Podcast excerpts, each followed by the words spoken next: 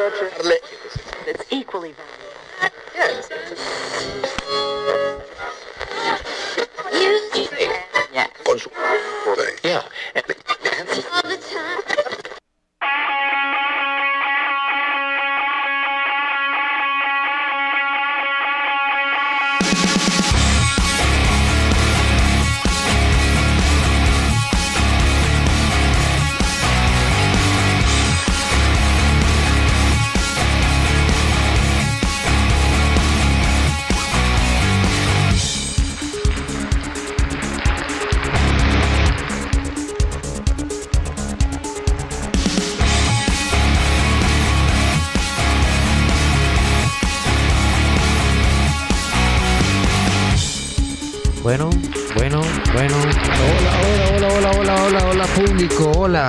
Están todos? Ah, Edgar, un saludo para el Club de Soldadores, hermano. Un saludo.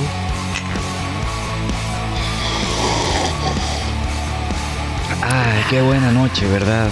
Una noche más. Con este take está. Número 23. número 23 de la temporada 2. Número 23 temporada. Vean ustedes por dónde vamos ya. Azotándole, pereza, azotando la mitad del año ya. Ot- Ya otro casi- programa. Otro más. Otro Tú más. más hablando para qué más. Bueno, bienvenidos al podcast de Kramaga Costa Rica. Defensa personal, acondicionamiento físico, minions, robots, Carnicería. defensa contra armas de fuego, armas punzocortantes, manejo de armas de fuego, armas punzocortantes, Venta de apretados. empanadas saludables, sí, sí, sí. empanadas arregladas saludables. ¿con qué las arreglan? Con lechuga y tomate. Este, no, mentira, mentira. Eh, menú de niños, Qué buenos los sorbedores ahí siempre. tomate envuelto en lechuga. Ah, ni me diga, hermano, ni me diga. Una- un aplauso para el público y siempre está ahí. Hola. Pura vida al público. Vienen peleando y todo. Buenas noches a todos ustedes. Bueno, ¿qué tenemos en Kramaga, Costa Rica? Ahí tenemos clases. eh, Algunos lugares donde golpear, gente también que se pueden golpear. tenemos un poquito de todo. Siempre nos, nos estamos enfocando en, en todo. Si usted quiere, si usted quiere saber cuál es la clave para Qué lindo, el defenderse, pato lleva ahí va. Edgar. Eso Chao, es pato. es estandarte, créeme. Si usted, si usted lo que quiere es, digamos, saber qué, qué es lo mejor para defenderse, pues di, es saber pelear absolutamente en todo lado. Saber boxear, saber pelear cuerpo a cuerpo, saber pelear en el suelo, saber defenderse contra armas de fuego, eh, ¿verdad? Y si además tiene cierta influencia y es parte del club de sorbedores, eh, Exactamente. O sea, tiene ya pues tiene, tiene más beneficios, ¿verdad? De ganar pues ciertas cosas. Tal vez no la pelea, pero por lo menos cierta experiencia. Hasta que aprenda a defenderse un poquito más, porque también si viene al curso de cuchillo, ¿verdad? Que Sensei Fernández tanto instruye a las personas que ahorita vienen más cursitos, ¿verdad? Siempre estamos anunciando de adelantado los que vienen para el 2020 también. Sí, ya tenemos dos programados, uno que va a ser en Alajuela en, en Food Viva, eh, eso va a ser en enero, que es un curso de defensa en- de ataques en vehículos. Hemos estado poniendo material también con respecto a ese curso. Después, en junio, en abril, ya tenemos programado el curso con Sharir, el instructor de fuerzas especiales, de un curso que se llama Too Close to Shoot, demasiado cerca para disparar. Es cuando usted porta un arma de fuego, pero la situación está eh, tan encima suyo que no, no puede sacar el arma. Entonces, eh, mucho combate, mucho estrés, muchas situaciones reales. Entonces, Así que prepare sus armas, ¿verdad? y para ya, bala. ajá, y ya, ya, ya ahora en el mes de diciembre, por lo general, siempre tenemos el calendario de cursos que vienen para el año 2000. Cerrando el año ya casi, ¿verdad? Sí, sí. Para que ya empiecen a prepararse y puedan programar con tiempo y no digan, ay, es que yo no sabía que había cursos. No, el curso Ah, así como que... siempre hay. sí. Durante el año a veces hay cambios, pero por lo general es la, es la minoría de las veces. La Por mayor parte del tiempo el calendario se mantiene tal y como está. Por supuesto. Entonces, posiblemente en febrero sea que tengamos el bootcamp, entonces hacer un pequeño reajuste en fechas ahí por múltiples Situaciones. Y el 15 de diciembre el torneo interno Krav Maga. donde todos los alumnos se pueden poner a prueba contra los mismos alumnos. Un ambiente cómodo y donde puedan sentirse más a gusto. No, más a gusto, más a gusto. No le suelten los balas en las patas, ¿verdad? No llore, no llore, tome, tome, tome. Ya. Entonces, eh, bueno, esa es parte de las cosas que tenemos para lo que es Krav Maga. Gran Maga. y para el programa de hoy, Sí. pues la semana pasada estuvimos hablando de cómo nosotros somos seres que estamos invadidos de, de, de- de sentimientos emociones y emociones. y que tenemos que empezar a ser más conscientes para buscar cómo controlarlos. ¿Verdad? Sí, sí, para controlarlos. Sí, no, no deje que los fantasmas se les salga muy feo y la bestia Entonces, hoy se le vamos, desate hoy. hoy vamos a hablar de algo que es que no solo es importante, sino que además trae muchas consecuencias. Y lo hemos visto en, en los últimos tiempos en montones de, de malas noticias de personas que han perdido la vida. Y muchas veces eso ha pasado por un momento de ira. Sí, Entonces es como el tema que vamos a tocar hoy un poquito, como el tema de la ira. venga. ¿Qué es? ¿Cómo se come? ¿Cómo puedo controlar la ira? Porque a veces la ira me controla tanto que Sí. yo puedo perder la cabeza. Y así hay montones de personas en la cárcel por un momento ¿Qué les ha de pasado ira. eso? O que han tenido situaciones extremas o desgracias en la vida eh, simplemente por un momento de ira. Sí, Sí. eh, um, Edgar, también eh, um, recalcando un poco sobre el asunto y este montón de, de animales que tiene todo el mundo ahí escondidillos, ¿verdad? Y um, soltándole el susto. Y um, también tendremos varios segmentos el día de hoy, ¿verdad? Sí, en parte del programa tendremos José el José Alvarado. Alvarado, tendremos también a nuestro querido contador, mago de los números. ¿verdad? Don Luisito. Ay, Dios mío. Ahora, ya ahora sí. Don Luis, ¿verdad? Que siempre nos acompaña. Y la ah, parte- hay nuevos sketches, contable. ¿verdad? Si, si más no recuerdo. Hay un, información ahí de... Bueno, hay un poquito de todo. y vamos, vamos a ver cómo se, se van sorprendiendo. Más música Ah, sí. Siempre los charlatanes azules haciendo las suyas. original. Sí. eh, Y siempre con disciplina, ¿verdad, Edgar? con disciplina. ¿Por qué? Hoy, ¿por qué vamos a hablar sobre la ira, Edgar? Porque la ira es parte de lo que tenemos que controlar y controlarlo es tener disciplina. Entonces, Hablemos sobre el tema, Edgar. ¿Qué hablemos, podemos hablar sobre hablemos. la ira? ¿Qué le parece si le hago una pequeña introducción? Eh, esta es la pregunta que le tengo para usted. ¿Qué es exactamente la ira, Edgar, por Muy favor? bien, muy bien.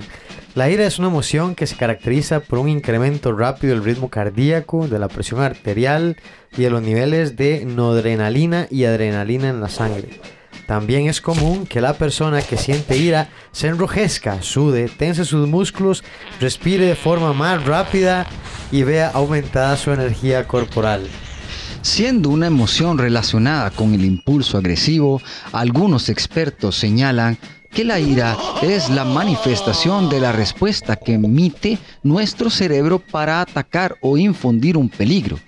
Por otra parte, el estado mental propio de los momentos de ira nos vuelve instintivos y merma nuestra capacidad para razonar. Vaya usted, Edgar. Venga. ¿Eh? Ese, es, ese es el problema, que la ira no nos va a dejar pensar.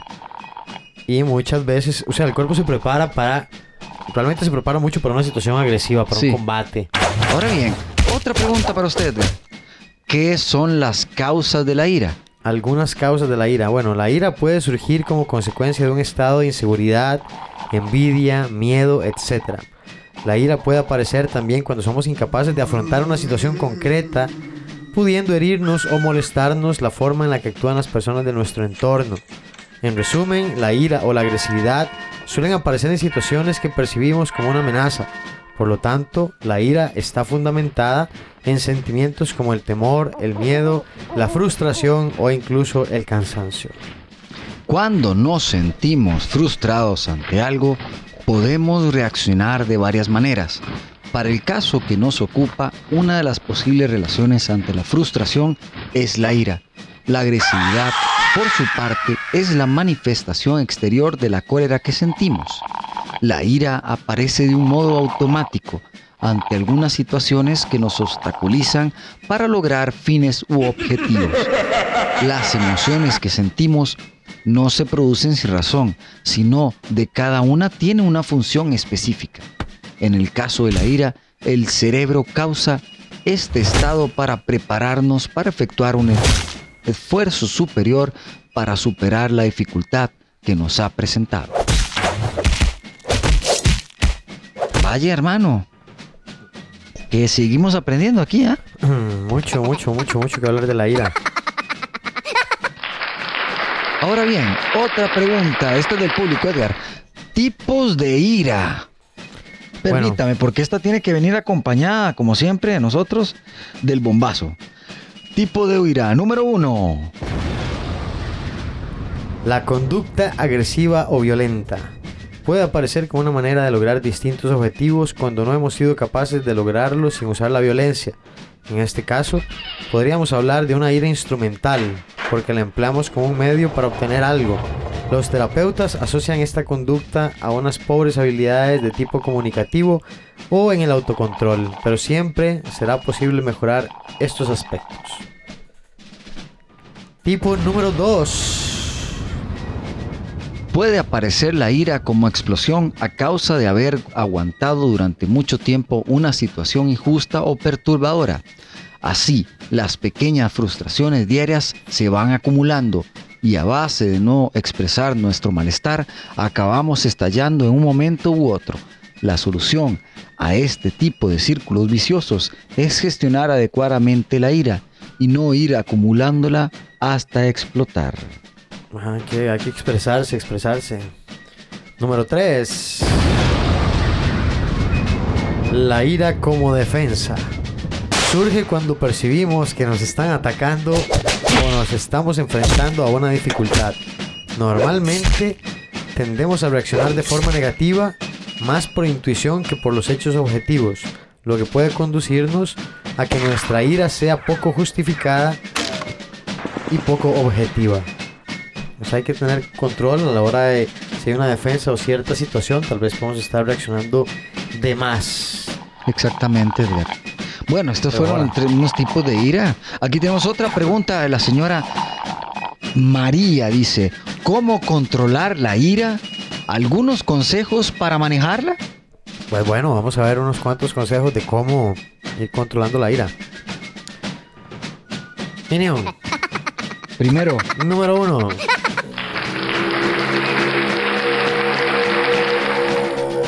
No acumular ira, sino gestionarla adecuadamente. Cuando algo es injusto y eso sucede, no, reacciona- eh, no reaccionamos. Vamos acumulando ira y enfado. Tarde o temprano todo este enojo que vamos guardando estallará y puede dar lugar a un episodio de violencia verbal o incluso física. Por tanto, es importante afrontar los problemas con asertividad y control para no dejar que la bola de enfado vaya creciendo por momentos. número 2. Evitar la mentalidad de ganador-perdedor. En muchas ocasiones nos enfadamos como reacción a una frustración de no haber logrado algunos objetivos que nos planeábamos o cuando algo no ha salido tan como lo esperábamos. En estos casos, la empatía es el rasgo distintivo entre aquellos que saben gestionar la frustración, controlar la ira y aceptar la contrariedad con deportividad. Debemos evitar plantear las relaciones interpersonales como un juego en el que se gana o se pierde. Punto número 3.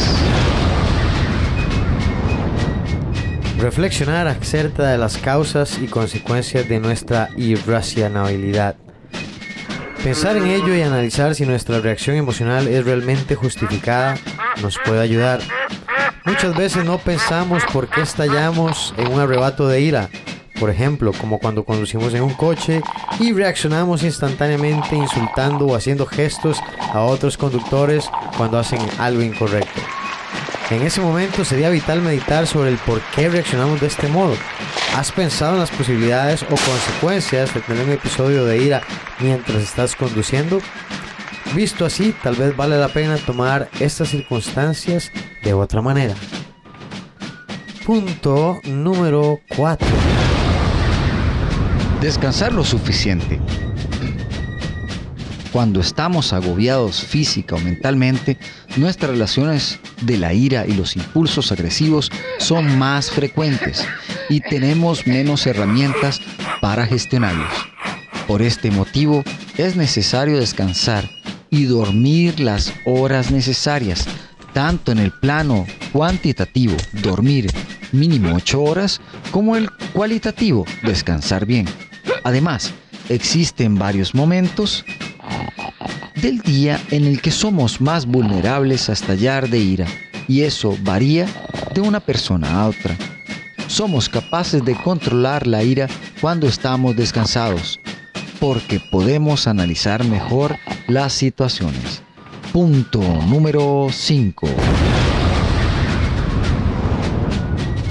Relajación, meditación, autocontrol. La relajación es la mejor manera de prevenir los ataques de ira. Existen distintas formas de relajarse, practicar deporte, el yoga, la meditación, tomar un baño de agua caliente o cualquier método que pase por distraer la mente y llevarnos a un estado de positividad. De hecho, en los momentos concretos en que detectamos que podemos tener una reacción de ira, es una buena idea tratar de respirar profunda y lentamente durante por lo menos 20 segundos. Esto hará que nuestro cuerpo se desintoxique de la negatividad e irracionalidad que sentimos. Consejo número 6. Evitar situaciones y personas irritantes. Debemos evitar encontrarnos en situaciones que sabemos podemos o nos pueden ayudar a aumentar nuestra ira o llevarnos a un estado negativo. También es probable que conozcas ciertas personas que te irriten, específicamente las temidas personas tóxicas. En la medida de lo posible, hay que tratar de evitar los contextos en el que sepamos que podemos estallar. Y en cuanto a las personas que nos irritan, algunas veces será imposible no tener ningún contacto, jefes, algún familiar en concreto. Por lo tanto, en la medida de lo posible, habría que tratar de conversar con esa persona con el fin de que las interrelaciones no resulten tan irritantes. Punto. Y consejo número 7. Terapia con un psicólogo. La ayuda de un psicoterapeuta profesional y acreditado puede ayudar decisivamente a gestionar ese tipo de reacciones emocionales, sobre todo cuando ha llegado a un punto en que los comportamientos agresivos derivados de un mal control de ira son frecuentes.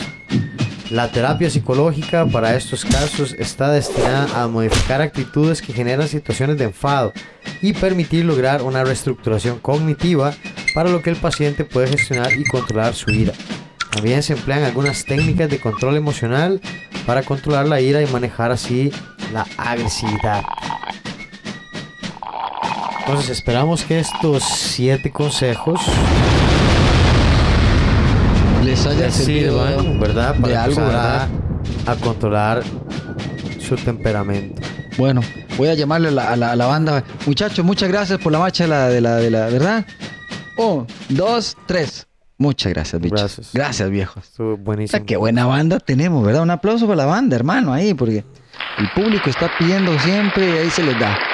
Se les da y se les da y aquí no vuelven nada. Y es que realmente es importante eh, que nos- nosotros tengamos control principalmente de la ira. ¿Por qué? Porque por lo general la gente cuando se enoja dice y hace cosas de las que realmente después se puede arrepentir. El simplemente el simple hecho de decir palabras que realmente tal vez no, no es No lo que estoy sintiendo y yo sé que no es lo que siento, no, no, no es realmente mi intención, pero la suelto porque estoy colérico. Y a veces esa ira es como la intención de tratar, yo estoy lastimado o tengo algo- alguna frustración y quiero que la otra persona se sienta igual, por Sí, ponerlo claro. mismo nivel. Por supuesto, por supuesto. Por supuesto. No hay mejor forma de controlar a una persona que tiene ira que estando tranquilo. De hecho, Eventualmente se calman porque ven que toda su rabieta no está logrando ningún efecto. Lo peor que uno puede hacer con alguien que está con mucha ira es estar colérico.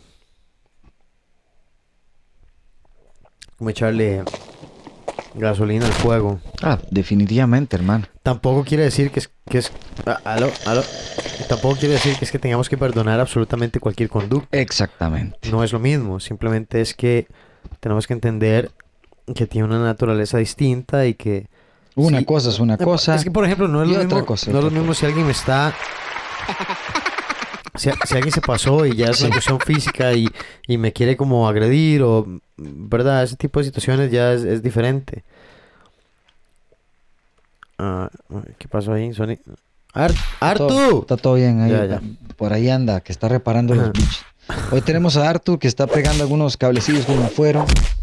Algunas cosas de cortocircuitos extraños que nos empezaron a pasar aquí en cabinas. Y bueno, Arthur anda haciendo de nosotros también. Y Arthur también está declarando la guerra a esa carambada. Y gracias por acordarnos de eso. Virus ahí que se le meten al... Sí, es tremendo. Y gracias que tenemos al Arthur. Está ahí como, siempre, como siempre de verdad que bicho ese man. Es el mejor, man. Ese, ese- ese bicho es el Una mejor. musiquilla ahí para... Gracias, Artu. Ma, ya que reconectó la música. Qué bicho Eso, el. Artu. Ya, ahora sí suena. Ah, un aplauso para el hombre ahí. Muchas gracias a todos ustedes por hacer presente al Arthur aquí entre nosotros, que aunque esté detrás de bambalinas, él está siempre siendo parte de nuestro eh, podcast de Crap Maga. Gracias. Gracias, bicho. Sos el mejor. Un aplauso para usted otra vez de parte del público. Ahí va. Se le quiere, se le quiere el Arthur. Vaya, yo cuido a la señora Data ahora. Vaya, vaya, con señora. Sí, sí, yo creo ya con eso de aquí no la jugamos.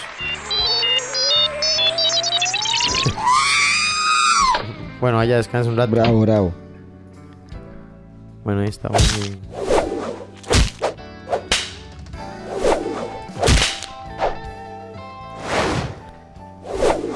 Bueno, entonces, la ira.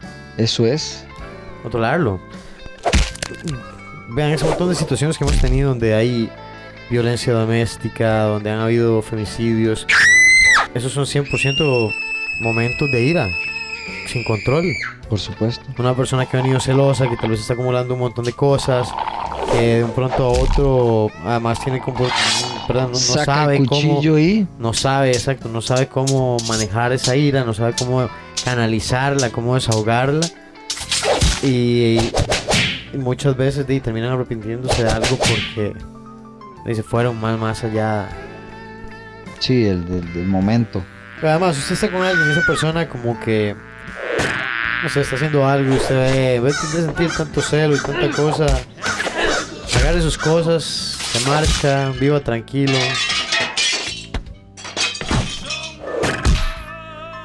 O se va a algún lugar, se compra un saco, golpea el saco por horas. Ya después de que usted ha lavado sus sentimientos y, y el cansancio ayuda a eso, el ejercicio ayuda a eso. Sí, claro. Se pone unas tenis y se va a correr 10, 20, 30 kilómetros hasta que ya deje de estar enojado. Haga el Forrest Gump. Lo que tenemos que hacer fue lo que hablamos la vez pasada, es canalizar esos sentimientos. Ok, tengo ira, bueno, voy a agarrar esa cólera, yo voy a agarrar esa casa y la voy a limpiar así, la voy a paliar con el palo piso, que va a quedar impecable, ¿verdad? Voy a agarrar esa cólera y voy a construir el mueble que siempre he querido construir. Voy a agarrar esa cólera y me voy a poner a levantar las pesas que nunca quiero levantar. Voy a agarrar esa cólera y la voy a usar en, no sé, en algo productivo. Voy a canalizar en algo. Esa es la forma sana de, de- de lidiar con nuestros sentimientos. No es que no vamos a sentir cólera. Por supuesto que vamos a sentir cólera. Somos, somos 100% emociones. Es muy difícil como arrancarnos esa naturaleza tan primitiva. Ya hablamos de que esas partes del cerebro no se comunican bien. Eh, entonces, siempre que estamos en esa batalla constante con nosotros mismos, lo que hay que hacer es canalizar, canalizar, Se- canalizar. se- Sensei, una, una consulta. ¿Es usted iracundo? Yo tengo un ¿Se, temperamento se- del se considera? carajo, man. Ma, yo soy una mierda, güey. Sí. O sea, ahorita que estamos hablando de esto, que- yo sí, estoy yo así como que viendo para las para el asunto para mí también, ma. Yo tengo, ma, realmente soy un tipo que puta a veces cuando me enciendo. Yo soy como esa pólvora así, que se la pone. Sí, Cierre sí, la puerta porque se va a salir la bestia. Yo lo que tengo es mucho control, pero sí tengo, a, a veces siento que tengo poca tolerancia. digamos, manejando. es- ah, me desespera. Es, es porque soy de esos que grita de la ventana para adentro. Por dicha. Sí, sí, rara, rara vez, rara vez expreso algo como más allá, porque siempre pienso como en las consecuencias de lo que pueda pasar, ¿verdad? Eh, por eso siempre prefiero como dejar pasar a alguien o, darle como campo o, sí trato de evitar darle, por ejemplo, manejando, trato de, de- evito tratar de darle campo a la gente cuando está haciendo estupideces demasiado grandes. No sé, hay doble fila amarilla, hay demasiados carros, entonces sabe que si usted baja y da la vuelta, eh, se va por el otro carril y se empiezan a meter ahí a hacer un presión, a esa gente yo no le doy campo. Porque no, no, ya está pensando de forma egoísta, eh, no, no, no es, no es, no es correcto fomentar ese comportamiento. No, man, no, no. Pero enojando, igual usted no gana nada cuando que gana uno enojándose cuando alguien se le mete en una presa. Nada, Nada. no va a pasar nada. No es como que se va a salir del campo, ay mira, y como si se enojó me va a quitar. Ah, hay gente que no va a cambiar, hay gente que no tiene noción ni conciencia de lo que hace. Ni les importa, son como bestias ahí. Suave, para pantar todo lo que usted está hablando en, aquí en código Morse. Punte, apunte. Siga, ok, siga, ¿y qué? eh, que siempre va a haber personas que tienen esa bestia 100%, ¿verdad? Eh, Dentro de sí. dentro de sí y no hay forma de controlarla, no hay forma El de ponerla bajo control.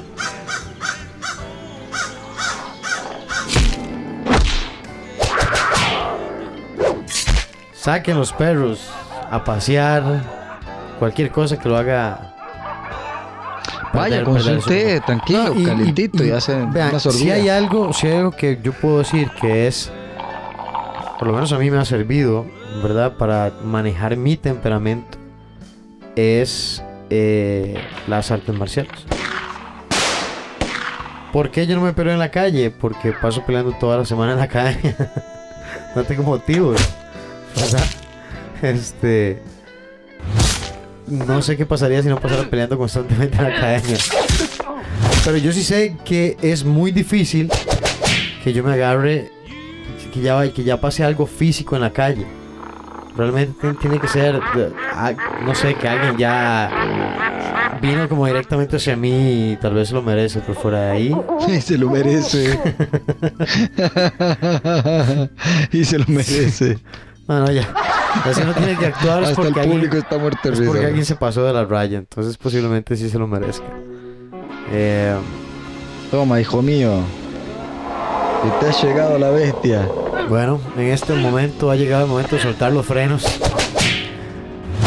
A veces incluso una- cuando estamos en medio de una situación de defensa personal, la ira puede ser algo que controlado me permite sobrepasar a un adversario, ¿verdad? Meterle más coraje, pelear más fuerte.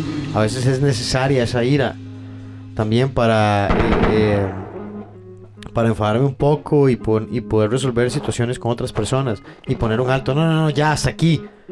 ¿verdad? A veces esa ira también es necesaria, con control, bien canalizada. No es que, ay, no, yo nunca puedo tener ira y jamás puedo utilizarla. No, no, no. La ira también bien canalizada, bien utilizada en el momento adecuado. ¿Verdad? Es, es lo que realmente es valioso. No enojarse por cualquier cosa. Exacto. Exactamente, Exacto. solo hágalo. Entonces, que vamos por un- una pausa. Vámonos. Tenemos unos segmentos ahí. Pónganse a entrenar para que empiecen a soltar su ira. Y volvemos.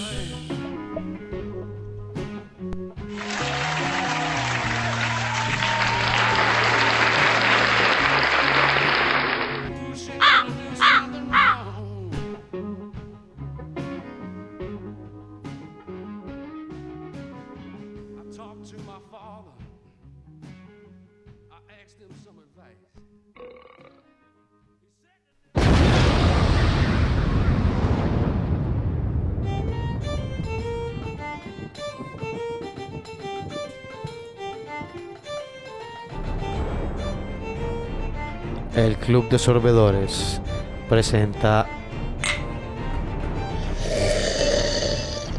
un episodio más de la historia de sus exponentes. El día de hoy, Barba Negra, el pirata. Edward Touch.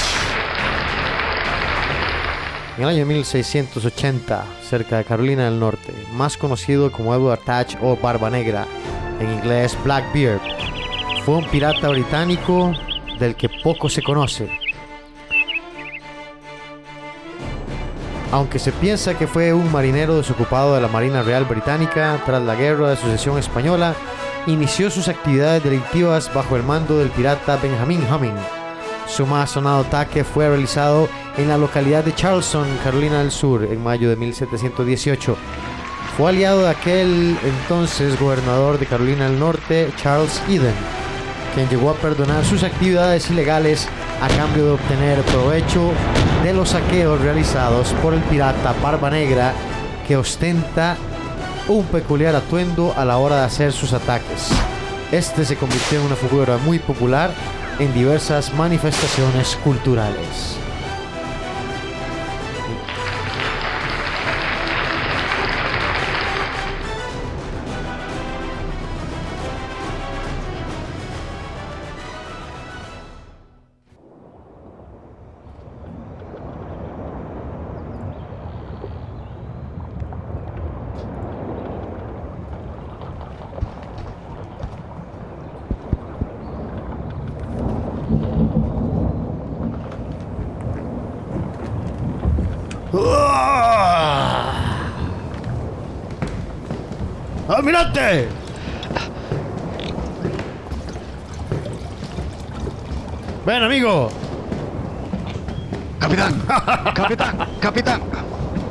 Capitán, algo está pasando acá.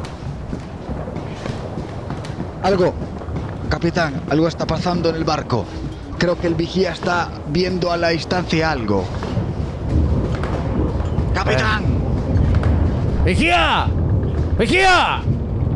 Sí, mi capitán. ¿Qué avistas? Barco a la vista. ¡Barco a la vista! ¡Preparen! Prepárense. ¡Preparen los cañones! Vamos, pillos, a correr todos. Deben ser parte. Vamos, todos. Debe ser un barco comercial. Todos a las armas. ¿Cuántos barcos? Capitán, parecen que son dos barcos. Bien. Debemos embestir por el centro, separarlos y bufotarles con los cañones a ambos lados. Capitán, tenemos que tener todo listo para el abordaje. No os preocupéis.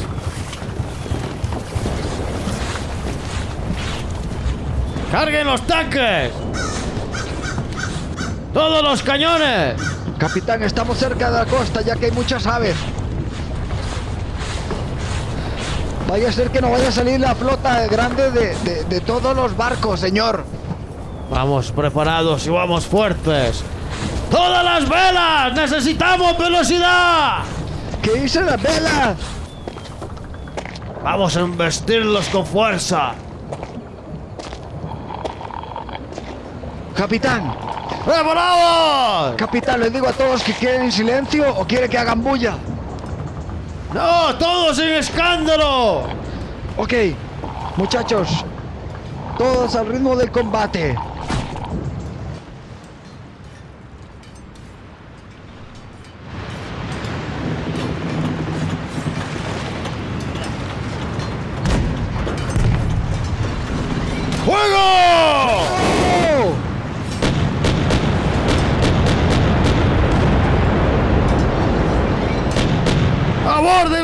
Barcos!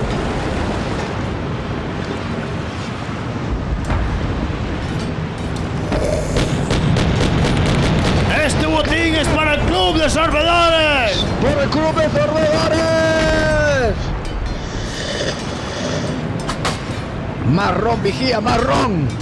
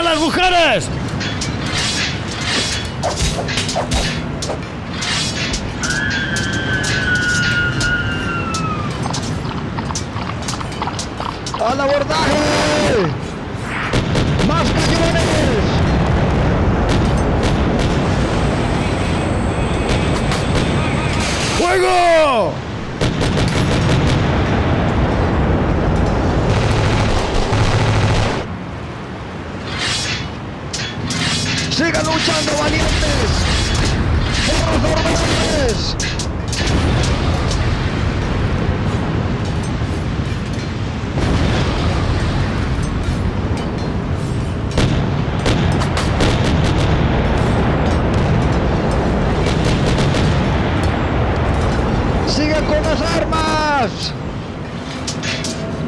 ¡Capitán! ¡Ya hemos tomado el primer barco! ¡Vamos por el segundo! ¡Vamos! ¡Voy contigo! ¡Al abordaje con ¡Vigía! abordaje! ¡Vigía! ¡Muevan el barco hacia la derecha! Vamos, contramaestre, a luchar con el capitán. Usted tiene que acompañarnos. Quiero que le llueva más fuego a esos hombres. Háganlos explotar.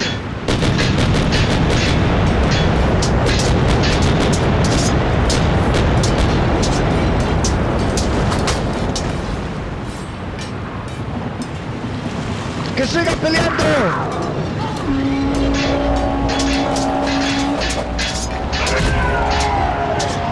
¡Que suenen los cuernos!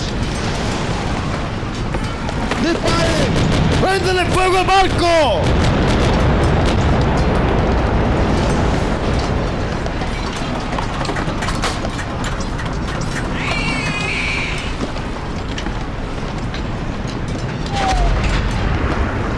¡Ha sido un éxito!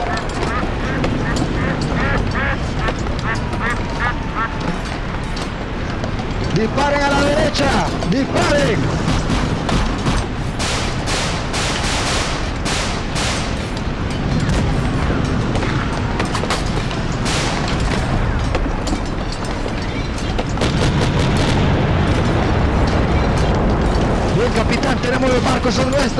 Están solo acabando con la tripulación. Traigan a las mujeres y dejan que se hundan. Traigan todo lo de valor y hurtamos los barcos. Saca todos los barcos y matar a los que queden. Tenemos una fiesta que ir, almirante. Sí, capitán, tenemos un botín demasiado grande. Creo que hemos tocado los dos más grandes barcos que los tenemos del año. Vamos a ser famosos esta temporada. Sí, capitán. De eso estoy seguro. ¡Viva Barba Negra! ¡Viva capitán Barba! ¡Vamos por los sorbedores!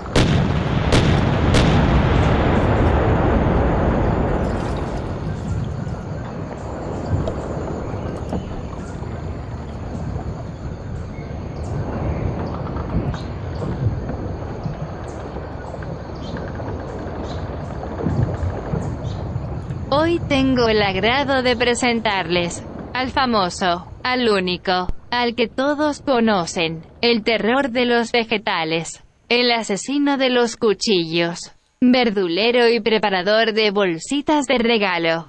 Sastrecillo valiente los domingos, el famoso chef, José Alvarado, el que cree que cocina pero nunca ha traído ni un plato. En fin, empezamos el segmento. Coma lo que hay.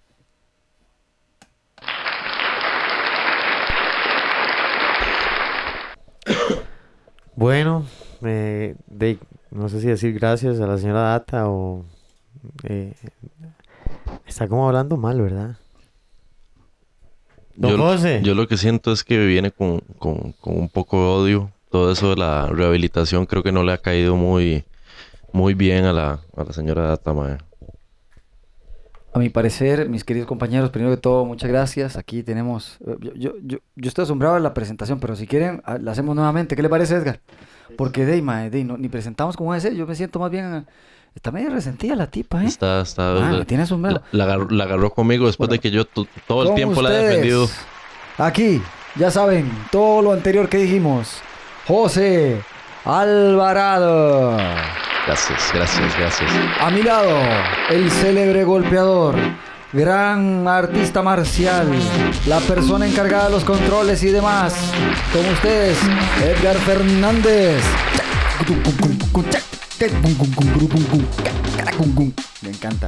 Y aquí, en los caballos, Jeff Loría, el que toca la batería.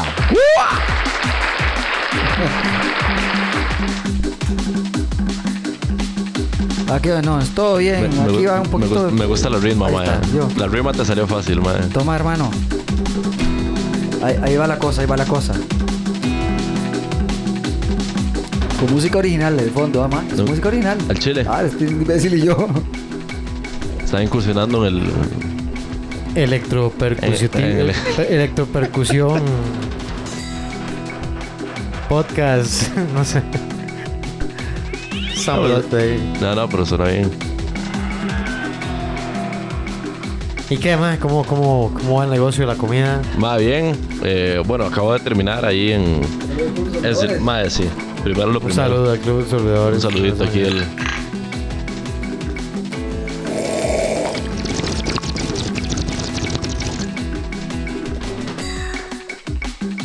Me encanta, qué buena, qué buen tecito. Aquí siempre tratamos de estar bien. abiertos a todo, ¿verdad?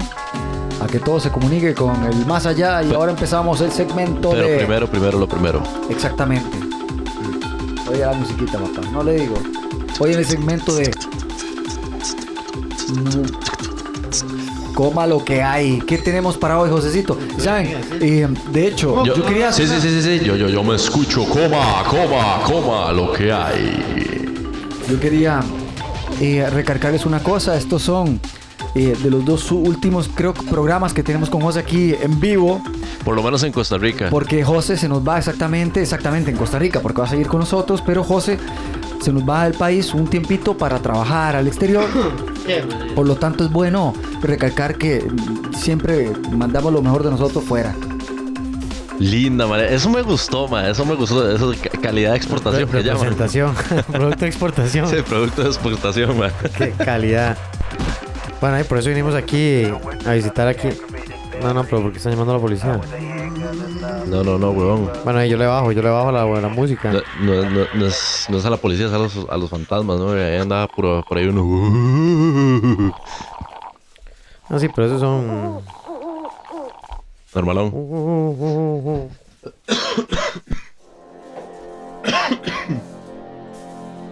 Y de pronto.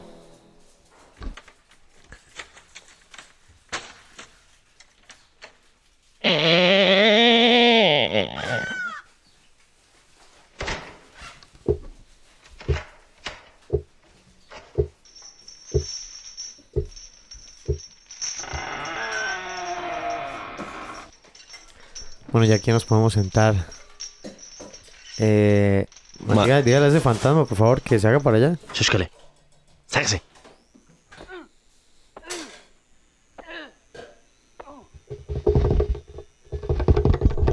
A ver, ¿qué le está pasando de la musiquita? Ah, ya, ya tenemos la... Más, es que ahora tenemos nueva botonera de música, papá. Sí. Ah, no, Edgar se ha puesto las pilas a ser DJ ahora en adelante.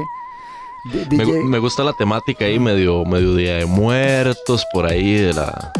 DJ Scary, mae. Entonces el hombre está ahí. DJ Scary. Sabemos cómo es la cosa. Aquí, aquí lo hacemos, le hacemos al terror. No, no, podemos poner uno más tétrico, ¿verdad? Que tenemos uno para hoy. sí. Sí, sí, sí, voy a buscar ahora, voy a buscar ahora. Eh, eh, eh, Ay, no pero, pero, los mientras tanto, mientras tanto, mientras pasamos unos anuncios aquí, mientras tanto, este, Dima, contanos, ¿qué, qué, qué hay para hoy? Eh, no, para hoy de hecho... yo ya está sacando aquí chunches. Para hoy, de hecho, quería, Sí. quería hablarles del, del, del festival pasado, del pasado fin de semana ahí en, Claro. en, en el barrio chino.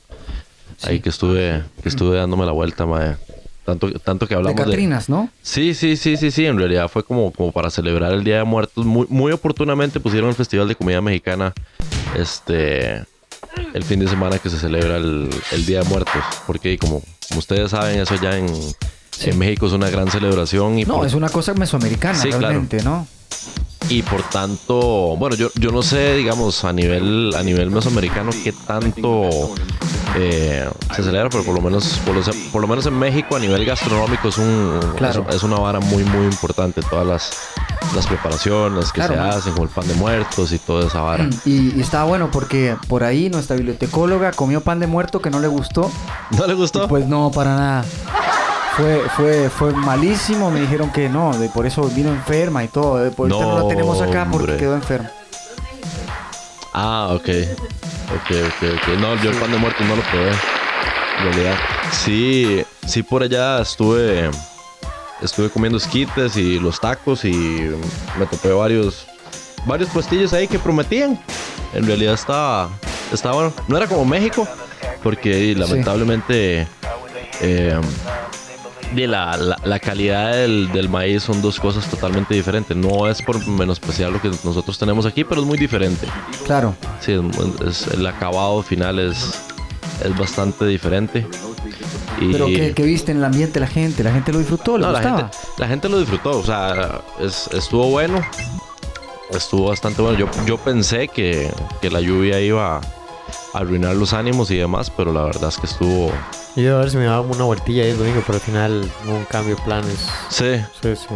yo, estu- yo estuve, yo estuve por Hay que allá. ir temprano realmente. Sí, Sí, sí. sí, sí, había que ir temprano definitivamente. Ya, ya tarde, y ya todo el mundo había comido y... Y ya casi todo iba terminando. Pues yo veía ahí como el calendario, había que llegar tempranito. Exacto, exacto, 11, exacto. 12. Yo creo que yo creo que el sábado el sábado sí estuvo más tiempo. El sábado sí estuvo más tiempo. El domingo el domingo no. Yo, yo creo que les fue tan bien también que que, que el domingo ya, ya estaba como mermando ya todo al Sí, al, claro. al final. No, pero más, ¿sabes una cosa? Que es lo que estaba discutiendo con vos porque el otro día, que es bonito que la gente retome esto más que el Halloween, ¿verdad? Ajá. O sea, la gente está más interesada en hacer cosillas así como, como más de, de nosotros, ¿verdad? Más Ajá. de la gente está buscando sus raíces un poquito, porque Correcto. también la muerte es una cosa que debemos de celebrar, man. No es una cuestión de que uno termina. Ajá. La gente lo ve mal, yo siempre lo digo.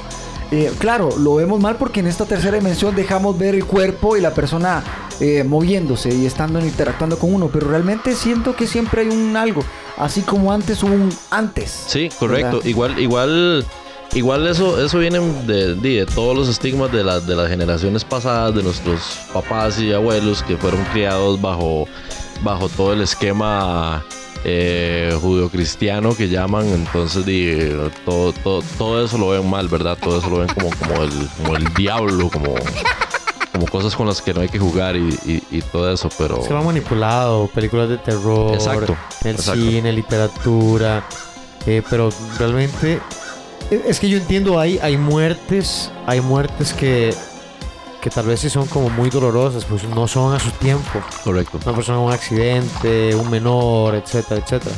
Pero digamos una persona que ya está vieja, que muere, realmente uno no tiene que sentirse mal, o sea, tiene que sentirse bien. Llegó, se murió por viejo. correcto correcto como logró, Coco logró, logró,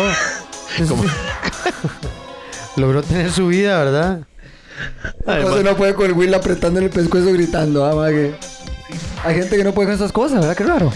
ay madre Oiga, escuchen este mensaje, escuchen este mensaje, yo, por favor. yo hablando de Coco mae Va, escuchen este mensaje.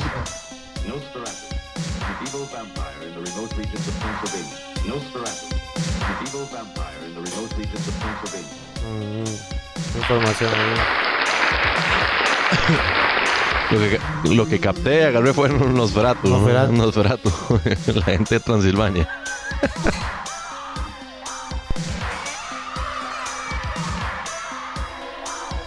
Bueno, y con esta música de terror.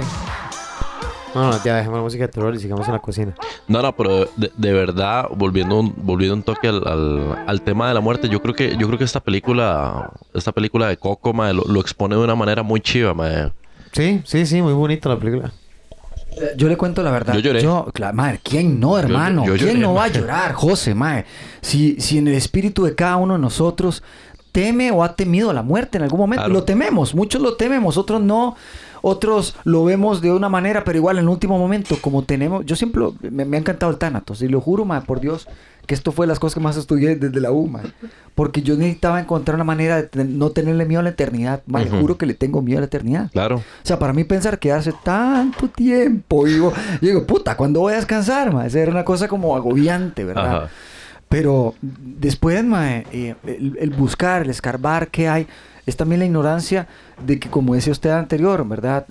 Todas estas masas de religiones que hemos tenido y tenemos en la tierra al día de hoy, han es- es- escarbado y han hecho un montón de, de- de- de- objeciones y paredes y techo a cosas que a veces no hay, ¿verdad? Y no explicaban bien esta cosa, ¿verdad? Algunas sí lo hacen muy bien, otras lo viven de otra manera muy Correcto. fea, ¿verdad? De que yo realmente casi es como peguese con una tabla por 10 días porque se acaba de morir el abuelo, o sea. Eh, otras, mae, eh, las religiones eh, africanas, ¿verdad? Que tienen la tradición de hasta disecar la persona, la tienen seca y la tienen ahí con muchos aborígenes nuestros. Ajá. Aborígenes nuestros que no es mentira, aquí en Colombia, en Costa Rica pasaba, que los tenían en cuevas, loco. O sea, ellos, ellos disecaban, digamos, a la persona. Como momificado. Exactamente. Ajá. La deshidrataban, por decirlo así, ¿no? Como una pasa. Pero era una manera de venerar que están cerca de su difunto y siempre está con ellos presente, ¿verdad? Lo estoy viendo como afilan los cuchillos. Vio. Para que se dé, para que se dé cuenta. No, sí, pero digamos que a, a, a nivel cultural yo creo que sí, sí se le ha metido mucho a la gente la idea de ver, de, de ver a la muerte como, como algo malo, como, como, como el enemigo, como... Y no, man, Negativo, eh, negativo. Exacto, algo totalmente negativo. Y es, y es un proceso. Por eso, por eso, casualmente por eso a mí me gustó tanto la, la película esta de Coco. Porque el enfoque fue muy bonito, muy natural. Algo que, algo que los niños pueden entender también. Que la, que la muerte no es, no es algo malo. Eh, simple y sencillamente es, es trascender. Y, y como todo, como no sabemos qué hay del otro lado, la, la incertidumbre puede, puede provocarnos miedo. Y tan- eso es tan totalmente sencillo, natural. Tan sencillo, o sea, no puede haber vida si no hay muerte. Correcto. O sea, es, es, es la, la, la cara opuesta, como el sol y la luz, como el día y la noche. ¿verdad? Eh, Desgraciadamente así es la muerte. Por más, por más triste que para alguna gente pueda ser, es, es, es parte de la vida y hay que lidiar con ello. Correcto. Y um, de este mismo punto, um, yo siempre lo digo, está mismo esto que, eh, perdón, esto mismo que estábamos hablando y um, que estaba sucediendo, em, de este miedo a, morir, ¿verdad? La mayoría de las, de, las, de las cosas que estoy viendo futuristas, todas tienen que ver con que entramos en criogenia o que nuestro cuerpo es como un avatar donde le sacamos la memoria y la metemos en una computadora y la tienen ahí metida, después se la, se la escarban a otro cuerpo y estamos en ese sinfín de búsqueda de no querer trascender, que queremos seguir vivos siempre, ¿verdad? ¿Para ma? qué? Eh, Yo O sea, digo, Seguir vivos en este plano. ¿Para no, mae, qué? eh, José también, o sea, yo creo que es egoísta, mae, el que nosotros no vamos a entender cosas que los hijos de los hijos de los hijos verán. Y, y nosotros vimos cosas que los hijos de los hijos de los hijos de nuestros padres no vieron, ¿verdad? Y, y, en fin, mae, es un, es un, eh, es, es un rollo, pero como decís vos, lo bonito de esta, de esta serie, de, de esta película, perdón, Coco, mae, sí refleja este, ay Dios mío, ay Dios mío, Dios mío, ay Dios mío, ¿qué ¿Qué pasó? Refleja bien cómo realmente eh, todo queda en la memoria y realmente sí, mae, eh, yo voy muy de la mano con eso. Yo me quedaba pensando también, ahora un ejemplo, mae, gente que, que no sé, que hayan pasado miles de miles de años, eh, o, o algunos miles de años como nosotros, ya llevamos por lo menos dos mil, digamos de la época de los romanos que hayan muerto, si, si creemos en algo, ¿qué habrá pasado? ¿Quién nos recordará si lo recuerdan así? ¿Cómo se sentirán? ¿Cómo? porque tampoco sabemos qué pasa después, ¿verdad? Que es la Correcto. incertidumbre, ¿verdad? Eso es lo único que pasa, que nosotros tenemos, sí, un juego mental donde pensamos que sí va a haber un, un ¿verdad? Un más allá, por decirlo así, el, el, el Xibalba, el, Ajá. el lugar, ¿verdad? Donde va a recibirnos los dioses, por decirlo así, de la Ajá. Y todos están ahí, no sé si será cierto, no sé qué pasará. Es que no, es que no, no, no lo vamos a saber hasta, Exactamente. a- hasta que hagamos. Aló, Ya colgó las tenis.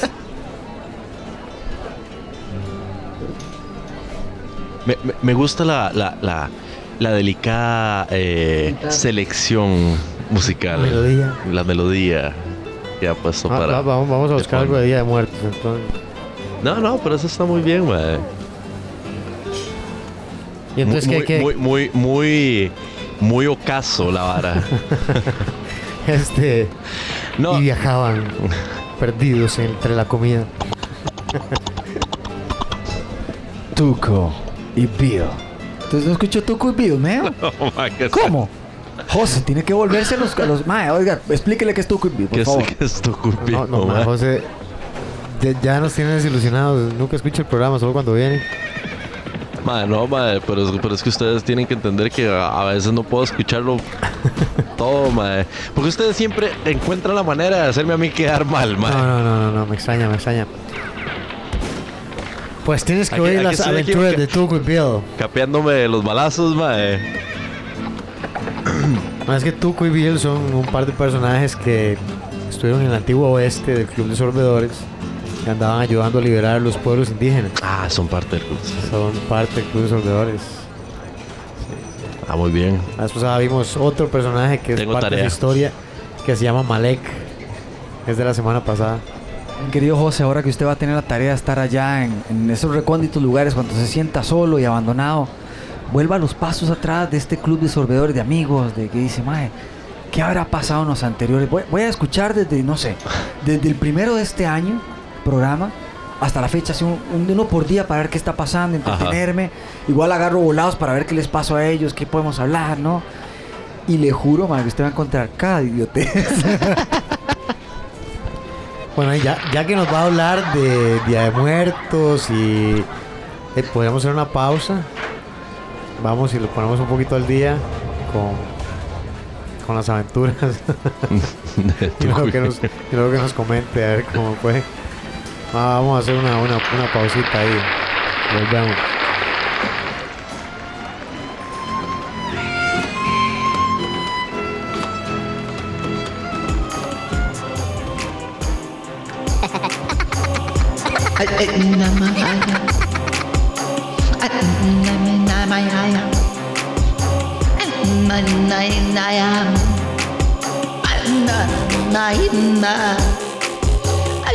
my in my head. Not me in my head. But please not not in my head. When you my in my head. No, but I'm my is no I did not. The woman Amaya. Everything I that you and my head in my head.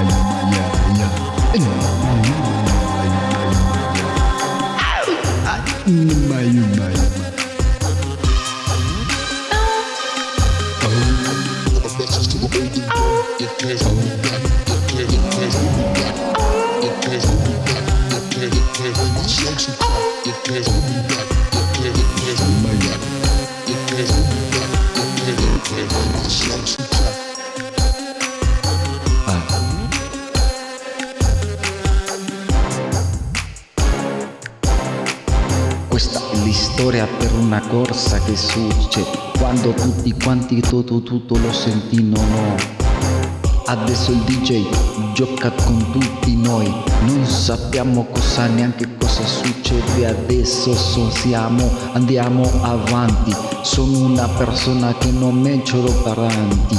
Io sto sempre pensando andare avanti, avanti, avanti. Vai avanti, avanti, avanti. Avanti, avanti.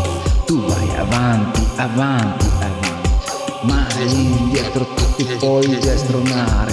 Mai indietro tu ti puoi destronare. Tu dovresti sempre tornare, mai sempre andare indietro. Vai davanti, vai davanti, vai davanti, vai davanti, vai davanti, vai davanti, vai davanti, vai davanti, perché ti piace andare avanti. Il mondo troppo piccolo per te. Questo mondo è troppo piccolo per te. Questo mondo è piccolo per te. Questo mondo è troppo Nelle stelle, andiamo verso il sole. Giochiamo nelle stelle, andiamo conti in luna. Andiamo contro il sole, andiamo tutti insieme. Giochiamo per tutto, tutto, tutto, tutto, il sistema. Andiamo fuori di questo universo. Ci porta tutti sul cosmos indietro. Vai avanti, vai avanti, vai avanti, vai avanti, vai avanti, vai avanti, vai avanti, vai avanti. Vai avanti.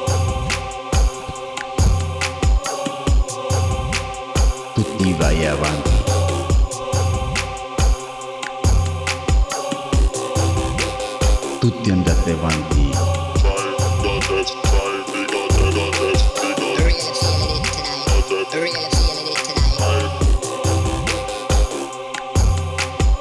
Se a te ti chiamano le stelle, non gira, non gira, non gira, non gira il mondo senza te, non gira il mondo senza te, tu non hai bisogno di nessuno, tu puoi essere tutto ciò, tu potresti fare tutto quello che ti piace, ma che cosa succede? Tutto quello scintillante, io vado avanti, solo solo avanti, perché io non vado indietro, sempre vado avanti. Davanti, davanti, davanti, davanti, andate sempre avanti, davanti, davanti, davanti, davanti. Andate sempre, sempre avanti. Ricordati, sempre andare avanti, non tornare indietro mai. Giocare con le stelle, sempre andare avanti, non andare senza uno scopo. Cerca quello che dovresti fare. Sempre cerca andare fuori da questo mondo. Sai, sì, ti piace. Vai davanti, vai avanti.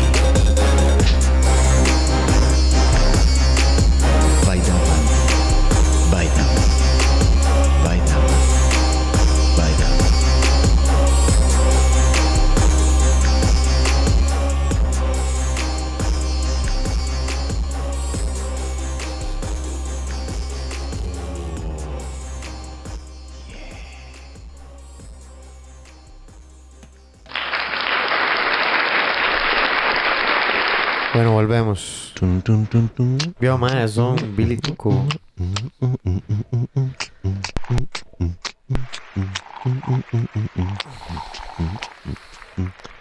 Bueno, y entonces, ¿qué tenemos que aprender del festival cultural que fue el fin de semana? No, este, de hecho, ¿O qué rescatamos? ¿O qué vamos a aprender a hacer? ¿O de, de hecho, de hecho, el, el- el- el- tema principal ahí era de las, de las, Sí. de las costumbres alimenticias en, en- en- en el Día de Muertos, sí.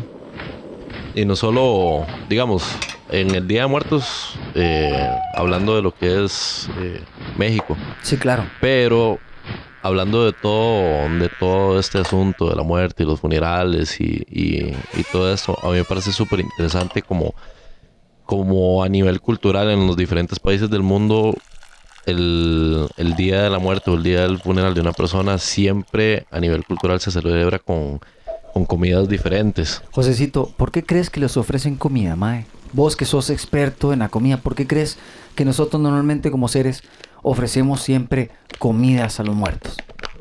Bueno, eso, e- eso sí es, es, es algo muy, muy relativo de cada cultura. Yo creo, yo creo que aquí en Costa Rica no se da tanto. O sea, No, se, no. se ofrece, se ofrece más comida a, a, a los invitados, digamos, eh, porque el tico no celebra, no celebra eso. Pero hasta donde, hasta donde tengo entendido, eh, ¿Qué te, qué te miren? ¿Qué? Ay, va a botar la, la, la, la- la- el arroz, weón. Este huevón que no se puede quedar quedito. ¡Sáquese!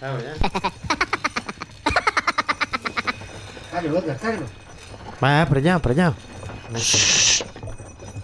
Ah, Yuli Arturito, por ahí.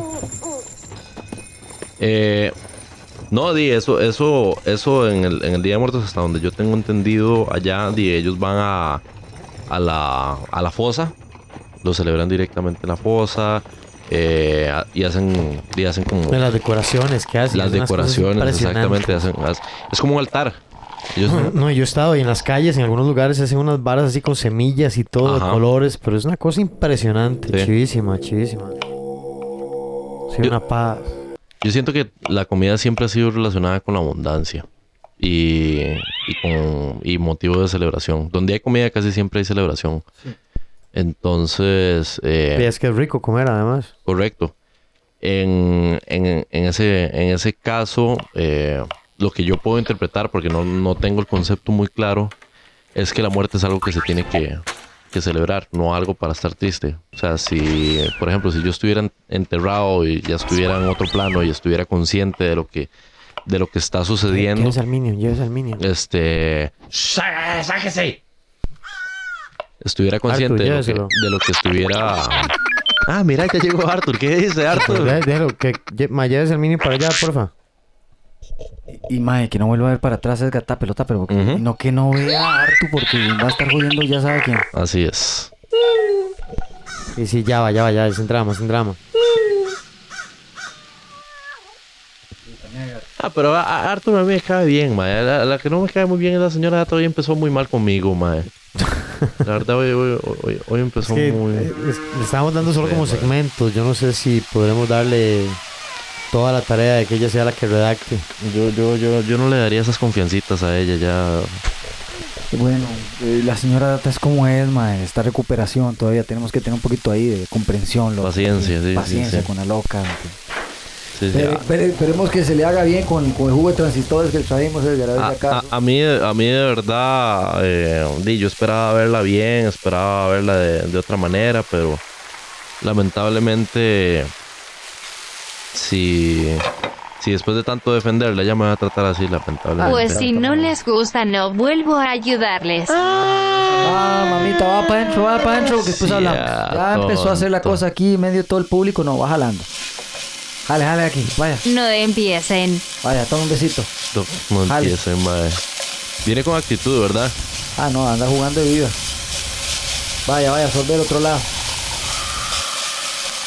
Sí, llévese a Willa también. Sino después porque termina uno en el vino. Ah, ya. Eh, Esas sí, son las- sí, son va las jalando, va excusas. jalando, que esto no es lugar para usted. Usted está en recuperación, compórtese, hace tonterías, vaya para allá, vaya con harto un ratito, nosotros nos hacemos cargo. Sí, vaya. Sí, llévense al pato también, porque si no le venía a caer en uno encima, este bicho. Sí, José, uno celebra ese, ese, ese, esa vida, ma, esa, esa- Gracias, don Edgar. Nos vemos al rato. Claro, denle un aplauso ahí a la señora Ata, por favor. Eso, público, muchas gracias. Y sí, entonces es celebrar que esa persona dé lo mejor de sí, porque a veces venimos a dar lo mejor, porque no sabemos ni qué venimos. Nadie viene con un manual, nadie viene a saber qué pasa, ¿verdad? No. Entonces todos venimos aquí a pifiarla. Sí. El, el, el... Sí, como decía, si yo, si yo estuviera consciente y viendo... mae, a mí lo, lo que menos me gustaría es ahí, eh, todo el mundo hecho un Triste, mar de lágrimas ahí, en una calamidad. es como mae. bonito, es como recordar a la gente que estuvo con uno. Exactamente, por, por lo No menos... olvidarla. Sí. No olvidarla. Y no de una mala manera. Sí, exacto. Por lo menos en, en, en, en mi familia, por dicha, siempre se ha celebrado así. Siempre, siempre que alguien se ha muerto, siempre más bien es una borrachera y hueputa. Entonces ahí, ahí me perdona el, el- el Ministerio de Censura y, y demás. El Ministerio de Salud y, Ministerio de y- y Salud todas varas, sí, entiendo. No, no se preocupe, vara, aquí pero- todos somos zafados. Pero no, digamos, si por ejemplo, por ejemplo, en, en, en- me parece súper interesante porque, digamos, en, en- en la cultura china, Sí, claro. este, siempre se pone la comida con inciensos Ah, y sí, súper sí, sí. decorada y súper bonita, pero siempre Sí, sí, sí, viendo sí. hacia el hacia el hacia el hacia el fallecido, digamos, Sí, por supuesto. como como como ofreciéndole la comida al, Sí, claro, al o sea, fallecido, como una como, como razón de ofrenda. Exactamente. Es- siempre me ha parecido súper, súper chiva eso. El, el agasajado, correcto. Y otra cosa que me parece súper interesante es que eh, ellos tienen algo que, si, si no me equivoco, se llama Sí. como el ritual de la mañana o una hora así. Ok. Entonces, en este ritual de la mañana, los, los, los, los familiares más cercanos, los, los directos, digamos, el, el núcleo familiar, Sí. eh, tiene que abstenerse de comer carne, madre. Sí. Ellos di, consumen y todo lo que ofrecen es, es, eh, comidas eh, vegetarianas porque eh, aparentemente los, los dioses no, no, no consumen carne. Sí, y, claro. esto, y esto se da porque eh, la carne está relacionada con algo muy terrenal. Porque la carne viene de, de, obviamente, De un sacrificio. Y el sacrificio tiene que ver con, con la sangre. Y la sangre para ellos es, para los dioses es, es impura. Entonces, la, en, el, en este, en- no me acuerdo muy bien la traducción, pero era, era como el ritual de la mañana por ahí. eh, la comida que, que se que se come, valga la redundancia, es no, no, no incluye ningún producto cárnico. Interesante, interesante. A razón de la, de la Sí, impureza. además, y digamos, y además este fin de semana eh, México tiene una gastronomía exquisita. Ah, no, esos, es- es- esos son otros siempre. Y, y eso es aprovechado hasta a, a nivel turístico. O sea, un- uno, uno pide o, o uno busca tiquetes para, para viajar a México un, un primero de, de noviembre, ma, esa vara es carísima. Sí, yo, yo me imagino que sí. Yo me imagino que sí. Sí, Hay que digamos. estar como un poquito antes ah, para, para poder Sí, no, no, no. Y, mu- y mucho antes, mae. por- porque, digamos, si, si, un, si un vuelo a México normalmente está en, en 160, 145, por ahí, es muy económico. Para estas fechas están 225, 250 y ahí para arriba. Sí, sí, sí. Entonces, Pero si la gente quiere como ir a disfrutar, es, verdad es que vale la pena ahí, como ir a darse una vacacioncilla y, ah, y ver cómo celebran ellos ahí directamente, ¿verdad? Hay muchos lugares Sí. que hacen cosas muy bonitas. sí, sí, a Yo he me... estado en, en Guanajuato, Ajá. en León. Y hacen, eh, más que Guanajuato, todo es como una ciudad colonial. ¿verdad? Entonces es muy bonito ya solo la ciudad y hacen unas cosas chivísimas, chivísimas. En el piso lo decoran todo Ah, y ahí... como, como las procesiones y Sí, sí, sí, tienen un montón eso. de rituales ahí ya como propios del lugar en Guanajuato. Pero la decoración, solo la decoración. O sea, yo, yo estaba un día y al otro día cuando llegué era como, wow, wow, no salió como todo esto. ¿En, en, en qué, ¿En qué momento? ¿En qué momento hicieron? Pero más que nada porque son unas cosas gigantes en el suelo que Ujú. adornan con, con semillas de colores y todo. Correcto. Pero increíble, muy, muy, muy chido. A, a mí me parece... Tuanis, to- todas estas cosas me parecen súper chivas y, y- y me parece muy... MHS. Congratulations. Muy Igual, para lamentable. usted también. Uy, uy, uy, suave, suave, suave, suave. salga, salga de ahí, bicho.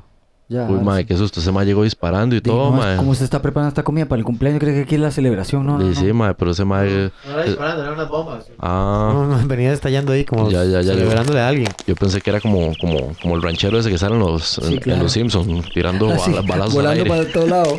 Pancho Pistolas parecía. Uy, mae, galletitas. Qué rico. Qué rico unas galletitas, mae. Todos. Eso fue demasiado.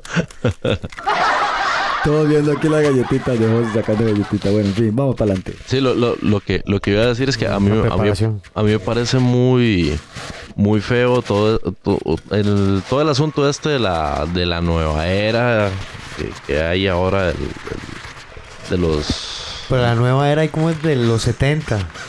Sí, pero, pero más ahora que ahora se está satanizando todo, que ahora ya, ya nadie quiere que haya procesiones, ya nadie quiere que haya rezos, ya nadie, porque ahora todo el mundo es como como muy, digamos, pensamiento libre y ya las, las- todas las costumbres viejas, eh, como que se quieren deshacer de ellas. Eso y- estábamos hablando un día, que a veces no hay que verlo tanto como una cuestión religiosa, sino como una cuestión cultural. cultural, Ah, exacto. una tradición. Exacto. Y si, si desde hace no sé cuántos años se ha venido con una tradición católica, es parte como de la tradición de, de la gente. No pueden, no pueden esperar que el hecho de cambiar la mentalidad quiera como sacar como las raíces. Sí, Es chido, hay gente que va y es un momento de familia. Correcto. Y la gente tiene el momento como de participar y como bien humano no es como algo malo. ¿no? Es como que andan ahí para todo el mundo borracho y Exacto. tipo de celebración Por lo, distinta. Por, lo menos yo, en, en, en, en mi caso particular, en todas estas celebraciones de Semana Santa y todo, bueno, yo tengo, yo tengo mi, mi, mi, mi Su opinión. semana tanda, digo, su Eh, semana sanda. No, ma, vieras, vi- vieras que, vieras que a, a- a Aquí el público le aplaude por la Semana Santa. Yo siempre digo, ya la Semana Santa no es todo. Decimos gracias a la Semana Santa de diciembre que tenemos vacaciones. Sí, yo, yo, yo, yo la verdad yo sí disfruto de, yo- de las procesiones, ma. a Sí, pesar claro. de que yo tengo como mi, mi opinión sobre la religión y todo Ma, eso, no creas. pero son otros 100 pesos. A mí, di, yo crecí, ma, viendo todas las, las procesiones y, Claro. y yendo ahí ¿Te, con te vistieron? ¿Te vistieron alguna No, vez de, de no, no, carajillo? ma, de vieras, que, vara, no? vieras que no. ¿No fuiste ahí como, no sé? Ah, sí. Sí, no sé, iba a ser. No, pero siempre, siempre, siempre me llamaron la, la, ¿Qué está buscando, boludo? la atención la- las, las, las botas de los, de, de los romanos. Ok, ¿por qué? Las, las, las alpargatas, porque La- mi bota tenían unas sandalias ahí rarísimas, weón. Sí, ma, pero en Cartago se ponían botas, eran unas botas así Ah, enormes, ma, ma. pobrecito, Yo creo, yo creo que fue un preámbulo a que me gustaran las Dr. Martens y todo eso. ahora, ma. Porque, pobres hombres, que marcha eso sí quiere dar ¿Qué, señor, ma? Una procesión con un zapato, no me jodas. No, hombre, ma. Voy con tenis, weón, está loco. y Llevando el Santo Sepulcro y esos más ahí con cacho de Jesucristo, no le digo, más. Sí, sí, sí. Toda la pata chollada.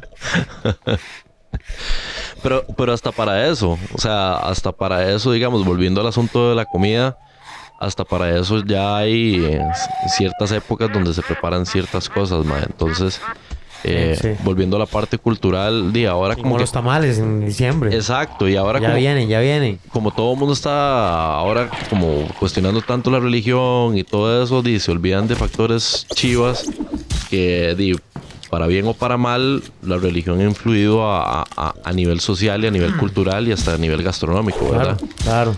Entonces, y comenzando con la cerveza, ¿quiénes inventaron la cerveza? ¿Quiénes inventaron la cerveza? Pues y fueron monjes ahí, eh, Ah, sí. los... Monjes borrachos. Sí. Bueno, la, la cerveza ya como tal, Realmente, porque eso ya... realmente, ya usted, me, usted me va a disculpar, pero yo eh, aquí voy a intervenir porque aquí ocupamos decir algo.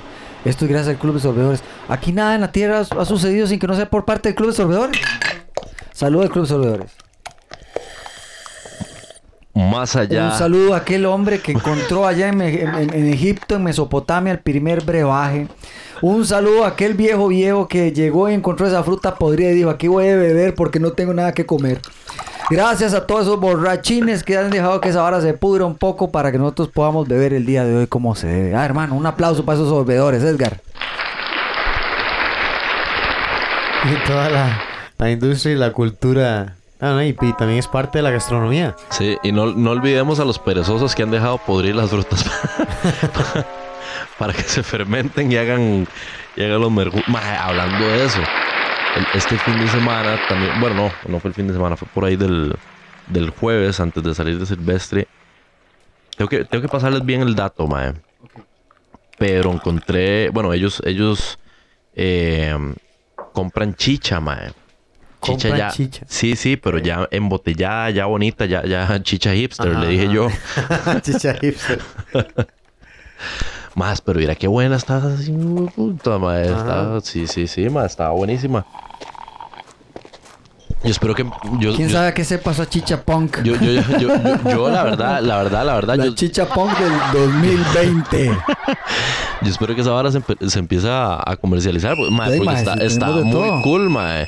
En realidad estaba muy cool y me parece muy chiva, ma, el hecho de que de de que toda esta este nuevo movimiento gastronómico A que mí se me despierta esa bestia Ah, hambrienta mae. por dentro. a uno hasta que se le abren las boquillas con esa vara está está súper rica, weón. Qué rico unos tacos, man. Ah, sí. Sí, sí, sí. ¿Y, y qué fue lo que te comiste, José, en el festival, por cierto? ¿Qué, qué probaste? Mae, varios tacos, como un millón de tacos, porque estaban. Varios tacos, como un millón de tacos fue la mejor respuesta que nos puedo dar. varios tacos, como un millón de tacos de todo lo que me encontré, mae, pastor, carnitas, eh, por allá apenas y, y, y, y agarré uno de cueritos, estaba bien bueno. No, cuaritos. Qué bueno, mae, los de cueritos estaban increíbles. Y, y comí esquites. Antes de eso comí esquites, que son estos, estos elotitos ahí en, en vasito con su mayonesita y, y pues que tienen su chilito, eh, y, y su limoncito. Órale. Pero no muy bueno. Es- eso fue como, como la abrebocas, como la entrada. Y ya después se despichó todo. Ya plato fuerte. Sí, sí, ya, ya, ya por ahí de las, de las 3, 4 de la tarde, di- ya con la pancita llena, necesitaba un, un, un- ¿cómo es que se llama? Un, un digestivo. Y imagínate, un domingo por la tarde, mae.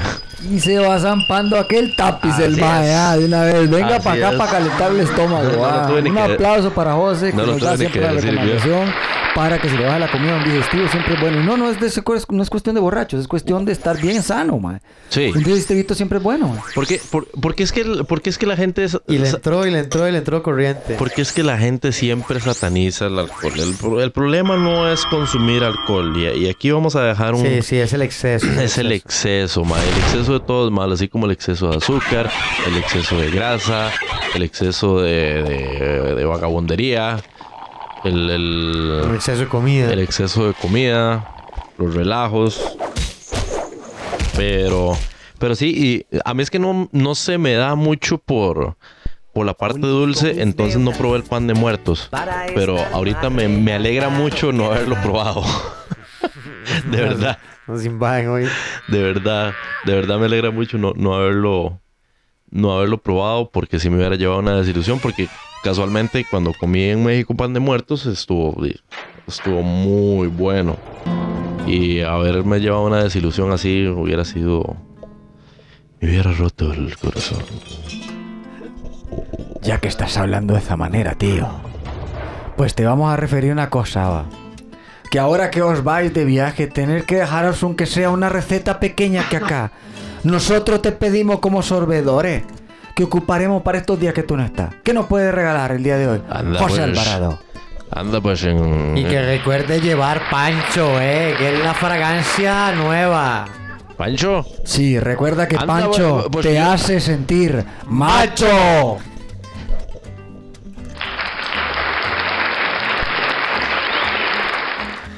Seguimos. Hemos perdido a José Alvarado. Que no conocías Pancho. Ah, no, pues que anuncio? pues que yo conocía a Pancho, pero esos son otros 100 pesos, eh. Venga, tío, que no, que te estamos diciendo que Pancho es la nueva fragancia que tenemos del Club Sorbedores, también de- hecha por Blend and Wear, que es una cosa que hace que el hombre se llama macho. Lo hicimos gracias a un compañero de Edgar, necesitaba un poquito ser un poco más maduro, un poco más hombre. Anda, pues que me ha, me ha gustado el anuncio, ¿eh? Me ha, me ha gustado todo este que le dijimos, que Nacho, eh, si quieres verte macho, tienes que ponerte Pancho. Un aplauso. Porque Pancho te hace ser Macho. anda, no, pues, eh, pues que me encanta, ¿eh? Me, me encanta. Y, Debéis y- escuchar la temporada 2, tío. sí, tengo, eh, enhorabuena, enhorabuena, ¿eh? Tengo que... Que te lo dejamos de tarea. Claro que sí, voy a tener bastante tiempo ya. Pues eh, primero que todo, entonces, estamos alegres de tenerte acá nuevamente, tío, porque hace tiempo, no, ya quitando la vara. De verdad que hace tiempo que no teníamos más. Y Sí. siempre es un gusto, más, hablar un rato aquí paja con Teus, más. Sí, sí, sí, la verdad es que Deleitarnos de bien. nuestras ideas y tonteras que tenemos ahí para hablar. Y usted tiene mucho que ofrecer, entonces por eso estamos aquí alegres, mae, de verdad, de saber que uno, mae, va y tira línea fuera del país, que es importante que la gente sepa que nosotros también buscamos maneras de mejorar, ¿verdad? Sí. Porque no todo el mundo tiene el afán de querer mejorar, José, y tiene miedo de dejar el lugar, ¿verdad? De, de despegar, de irse, dejar gente, todo, que vaya a pasar cualquier cosa. Y mucha gente se limita, ¿verdad? Entonces, Sí. mae, para mí es un aplauso para usted porque rompe esquemas y trata de irse para adelante a, lo mejor de usted. Sí, en, en- en ese sentido yo sí lo, sí lo viví en, en- carne propia y ya eh, cambiando el aire un poco de, de- desde la parte de comida gastronómica a, a una parte más, más introspectiva y tal vez que le pueda servir a los demás. Uno, uno mismo es el que se, el que se pone barreras. Entonces, yo, siempre, siempre tuve como, como ese miedo, como esa inseguridad de, de, Paz interior. de, de puta, seré, seré bueno, seré bueno, iré a hacer un buen trabajo Claro, en, claro. en el exterior, porque lamentablemente... Y no está malo tener duda, no está malo tener Ujú. duda. Lo, lo malo es que la duda te gane. ¿verdad? Correcto, correcto. Pero ya uno ya luego dice, no, mira, sí, Ujú. sí se puede, sí se Exacto. puede. Sí, ya, ya, ya ahora, después de todo, después de haber pasado todo este primer proceso y, y bueno, ahora que voy para allá y todo, ya uno, ya uno agarra confianza. Yo Claro. creo que en, en el caso de ustedes, eh, les puede pasar, eh, qué sé yo, cuando pasan de una transición de un arte marcial a otra, o, o la primera vez que pelean, o, Claro, claro. o no sé. Ustedes Sí, sí, la experiencia, la la experiencia la, la experiencia nueva y, Te va y- dando confianza. Exacto, y retomando el, el- el tema de la incertidumbre, ¿verdad? Que, que es algo que siempre pues, nos, nos vuelca un poco como, como seres humanos. Pero, pero en ese caso, shh, Ah, ya lo espantó. ma, bicho, ma. Que se andan persiguiendo. Aquí es una biodiversidad que Ma, como ma, siempre. A mí esa vara me, me, me, me, da, me da miedo, los, los malugurios, la vara. Hueputas bichos. Aquí es que como tenemos de todo. Rajado de todo. Nos venimos a, a grabar aquí a la, a la intemperie, a la, a la naturaleza y no sé qué. Por ahí está cerrado, ahí no, no, no se mete. Ok, porque ese, ese sí me asustó. Ese bicho sí me asustó. A mí los pájaros no me importan mucho, pero ya. Como Ya los lo- perros de Doña Juana. Ya, la- ya les dieron de comer, por cierto. Sí. Esos no son de aquí de por sí. Pero no importa, hay que a los perrillos. Hay que tenerlos felices. No, no, pero, pero por dicha ya. di, Ya uno agarra volados y ya. Ya, ¿cómo es que se llama? Ya los, los miedos se van. Y. Y ya el resto ya, ya valió madres. Ya es nada más mandarse. José, eh, me habías comentado también que ahora eh, seguro vas a cambiar un poco el esquema que tenías de trabajo allá, ¿verdad? Vas a hacer un poco más otro estilo de, de- de trabajo, el que estás haciendo estos días. Ah, sí. Sí, sí, defini- ¿Qué vas a trabajar en este tiempo por allá? definitivamente. eh, a nivel de trabajo, el esquema, el esquema cambia. Eh, no es.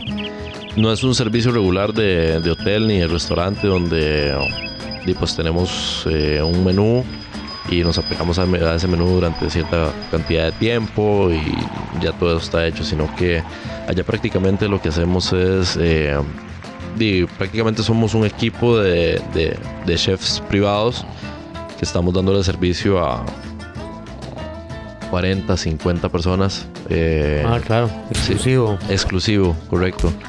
Y que necesitan necesitan comer y, y por, y por Y como quieren comer. por el precio que pagan exacto eh, y todos los días tienen que comer diferente entonces Claro, claro. Es, es un proceso ser creativo también. exacto el proceso, el proceso creativo eso era lo que iba a decir el proceso creativo es algo eh, agobiante ya por dicha ya uno va con la, la vez pasada me, me agarraron un poco fuera de base pero eh, esta vez ya nos adelantamos un poco, ya adelantamos menús y adelantamos opciones y adelantamos un montón de cosas para no llegar allá como, como con tanto trabajo. Adelantó el caballo, por decirlo así. Obviamente, obviamente. Porque sí es, sí es un poco matador. O sea, el, el trabajo físico, eh, pues siempre es cansado y todo, pero, pero lo normal. O sea, es, es algo que ya uno sabe a lo que va Sí, sí, en cualquier parte. Pero el trabajo mental es. Son otros 100 pesos. son otros 100 pesos porque Sorprender al cliente. sorprenderlo. Eh, y el hecho de. de- Ese juego de creatividad también, ¿verdad? Con orden, porque me imagino que ustedes no pueden, digamos, sí pueden explorar, pero no pueden volverse locos. Me imagino que tienen que tener un orden para que no vayan más bien a salirse del esquema de las personas que llegan, ¿verdad? Correcto. Porque no vas a poner un plato súper loco donde la gente ni va a querer ni ponerle un dedo, ¿verdad? correcto. O sea, tiene que haber un. un- tiene que haber un balance delicado entre, entre la creatividad y entre el gusto general. Porque si le estuvieras cocinando a 3, 4, 5 personas, un grupo pequeño, máximo 10, todavía te puedes jugar ese chance de, de- de ser muy, muy, muy creativo y ofrecer cosas eh, pues bastante locas. Pero cuando ya hay tanta gente, ya, ya tenés que ir pensando en que, en que tal vez entre, entre toda esa gente va a haber alguien que no come carne, o va a haber alguien Claro. con, con restricciones dietéticas, o, o gente que no, se- que no le gusta. Intolerante a la lactosa. Intolerante a la lactosa, todos esos temas que hemos hablado anteriormente, Diabético. aquí, diabético, eh, que tal vez no pueda comer grasa, o, o que simple- simplemente di, tengo una zona segura. Por ejemplo, hay, hay, hay, un, hay un señor eh, que llega ahí todos los años Sí, claro. que di que el madre no le gusta arriesgarse y que todas las noches pide, pide un chuletón de 350 gramos con puré de papas y ya. Hijo. Sí, pero, pero, pero digamos, eso es lo que se come todo el tiempo que está ahí. Esa, esa es la cena del mae. Claro. Claro, es, este mastodonte de dos metros, Ay. mae, Sí, es, gigantesco. una- es un armario, ¿no? Sí, sí, sí, sí, sí. Y el mae cena a las cinco y media de la tarde. Ah, ok. Sí. Pero Entonces, se mató a mí una chuleta así, ¿eh? te mira, mira a mí, a mí cómo se me las boquillas cuando, cuando estaba cocinando esa vara, mae. Pero no, no, en, en general una, una experiencia muy chiva. Yo espero estarles mandando ahí audios eh, con los patos y, Por y favor, demás. que aquí le decoramos todo, no se preocupe. Aquí hay de todo para decorar. Pero, mae, sí, eh, ante todo, Edgar y yo agradecemos que, mae, le he estado tirando cada vez que pueda, ¿verdad? Porque sabemos que usted también es una persona ocupada, mae. Y donar el tiempo, mae, a veces la gente no se da cuenta que no es una cuestión fácil, ¿verdad? El, el tiempo de cada quien vale y nosotros lo valoramos un pichazo a Teus, mae, que está aquí con nosotros Gracias, man. y que haya Igual. compartido todo este buen rato, mae, y esperemos escucharlo todas las semanas. Yo espero eh, escuchar todas las semanas así como hacemos con, con, nuestro, con nuestro querido Luis, ¿verdad? Que también nos graba, ¿verdad? Un ratito, mae. Y, y di, mae, sentirse que está en la, en la choza, que Ujú. estamos aquí, están los compas al rato ahí pegándole tour. Sí, sí, Y sí, usted sí. también está por allá tirándonos tour, cómo está la cosa por allá, ¿verdad? De fijo, es interesante ver cómo están partes del mundo. Nuestro sucursal en Bahamas, dice. Pues sí. Y algún consejo que usted le dé como a la gente en, en su ausencia. Bueno, en, en cuestión de consejos, yo les puedo ir recomendando que desde ya, desde ya, se vayan adelantando las compras navideñas. Porque ese, era, un Sí. tema, ese era un tema que traía para, para, para diciembre, pero lo voy a dejar desde ya. Eh, Claro, Que- por la gente que hace tamales. correcto, toda la gente la que hace... gente que prepara, quiere las piernas. Ajá. O que quiere un, un pollo eh, relleno. Correcto. o, bueno, todo lo que se coma. Tamales. Sí. Todo lo, que, Pedir to- tamal. todo lo que es cerdo, si lo pueden comprar Sí. antes, de, antes de diciembre, pues muchísimo mejor. O sea, sería formidable las personas que tienen acceso a congeladores y demás que compren ya, porque en diciembre el chancho se, pone caro. Claro, compa, claro. El chancho se pone caro. Sí, sí, sí. Y- perfectamente. Y todo, en eh, eh, todo, todo alrededor de los tamales, ¿verdad? Hay, hay productos que son de larga Las duración. hojas de plátano. las hojas de plátano. Eso no tanto porque eso... eso Digo yo que, es de, de- de- de mucha demanda en esa Ajá, época. ajá, ajá, ajá. No la puede comprar con tantísima anticipación. Correcto, correcto. Pero lo que se puede ahorrar, digamos, en, en, en curtidos de mostaza, Claro, en, claro. en- Conservas. en- sí, en conservas, en masas, en todo eso, yo, yo sí recomendaría que vayan vayan haciendo el esfuerzo y comprando desde ya para, y para que se ahorren toda esa plata más adelante. Más ahora que hay que pagar el Viene, IVA. Viene. El IVA. Y vamos a comer tamales con cerdo, Esos pero... tamales son más caros. No, no, pero de verdad, qué cosa más triste, ¿ah? Qué cosa más Vienen los triste. impuestos. Hasta el- Hasta el gato se espanta más escuchar esas carambadas. Pero sí, bueno. Nuevamente, José, gracias por todo. Gracias a Los ustedes. consejos siempre sean bien recibidos. Aquí Edgar y yo nos despedimos de usted con un caluroso aplauso. Y si quiere hacer la última ahí, esto fue el segmento de...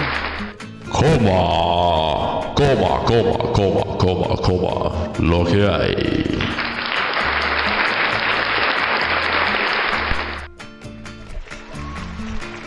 Patrocinado por el Club de Sorbedores.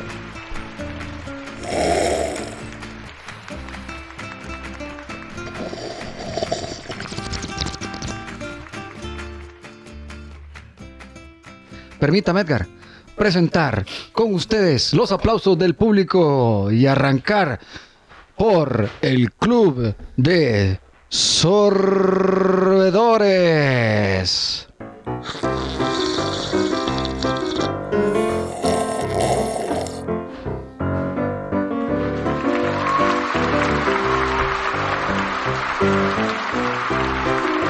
Nos invitaron a seguir acomodando este chiquero. Cállate. Ay, este pato me está brincando encima. No te metas con el pato. No te metas. de- Ay, el cuervo también cree que no estoy muerto. No estoy muerto. Aquí son bienvenidos los animales. Desgraciados zombies con patas. Agradece que te traje, Ay. cabrón. Cierra esa puerta. Y hace frío. ¿Qué? Ya empezaste a quebrar los ¿Qué eso quieres, hombre? estás muy desordenado. No seas tan cochino que aquí todo lo que tenemos que dejar está ordenado. Mira, mira lo que me encontré. ¿Qué está? ¿Qué, qué te encontraste? Me, me- me- me encontré. Hay demasiado polvo aquí, No, puerco. no, no te mueras, no te mueras. Ay, déjame que pégame en la espalda. Ay, gracias, hermano. Ya, ya. Ya, ya te sientes mejor. Ya, ya escupí la bola de pelos que tenía atravesada. Que, que- que te llame la, la- la ambulancia. Ay, no, por favor. Ay, ay, Dios mío. Cierra la puerta que vienen esos perros. Cuidado que estaban persiguiendo al gato. ¿Cuál, cuál, cuál, cuál gato? Ay, ya lo majé. Desgraciado me arañó la pierna. Ay, Ay, me duele la coyuntura. esto es todo para acomodar los libros. Bueno, ¿qué es lo que encontraste? ¿Qué es ese papel? mira, ¿Qué mira. es ese papel que tienes? Ay, Déjame leer. ¿Qué tienes ahí? No tengo los anteojos. No tengo los anteojos. ¿Dónde están mis anteojos? Lo- Los diez reyes. Ay, Dios mío, es que se nos viene encima otra vez ese bicho. Bueno, ¿qué, qué es lo que dice ese Es, papel? es tiempo de. Ese, ese- ese- ese pato es medio raro, me estaba saltando maneras anómalas. Si lo ves, me, me lo dice, porque me tiene asustado. Es un pa- pa- pato art- artista. Deja que abro por aquí para sacar la luz y puedas leer eso. Déjame ver. Ay, Dios mío, ahí anda otro bicho, hágase para atrás. Ah, no, era una la paloma. Eh, vamos a ver. Vamos a cerrar otra vez esta carambada. Sí, Eso, vamos aquí abrimos esto.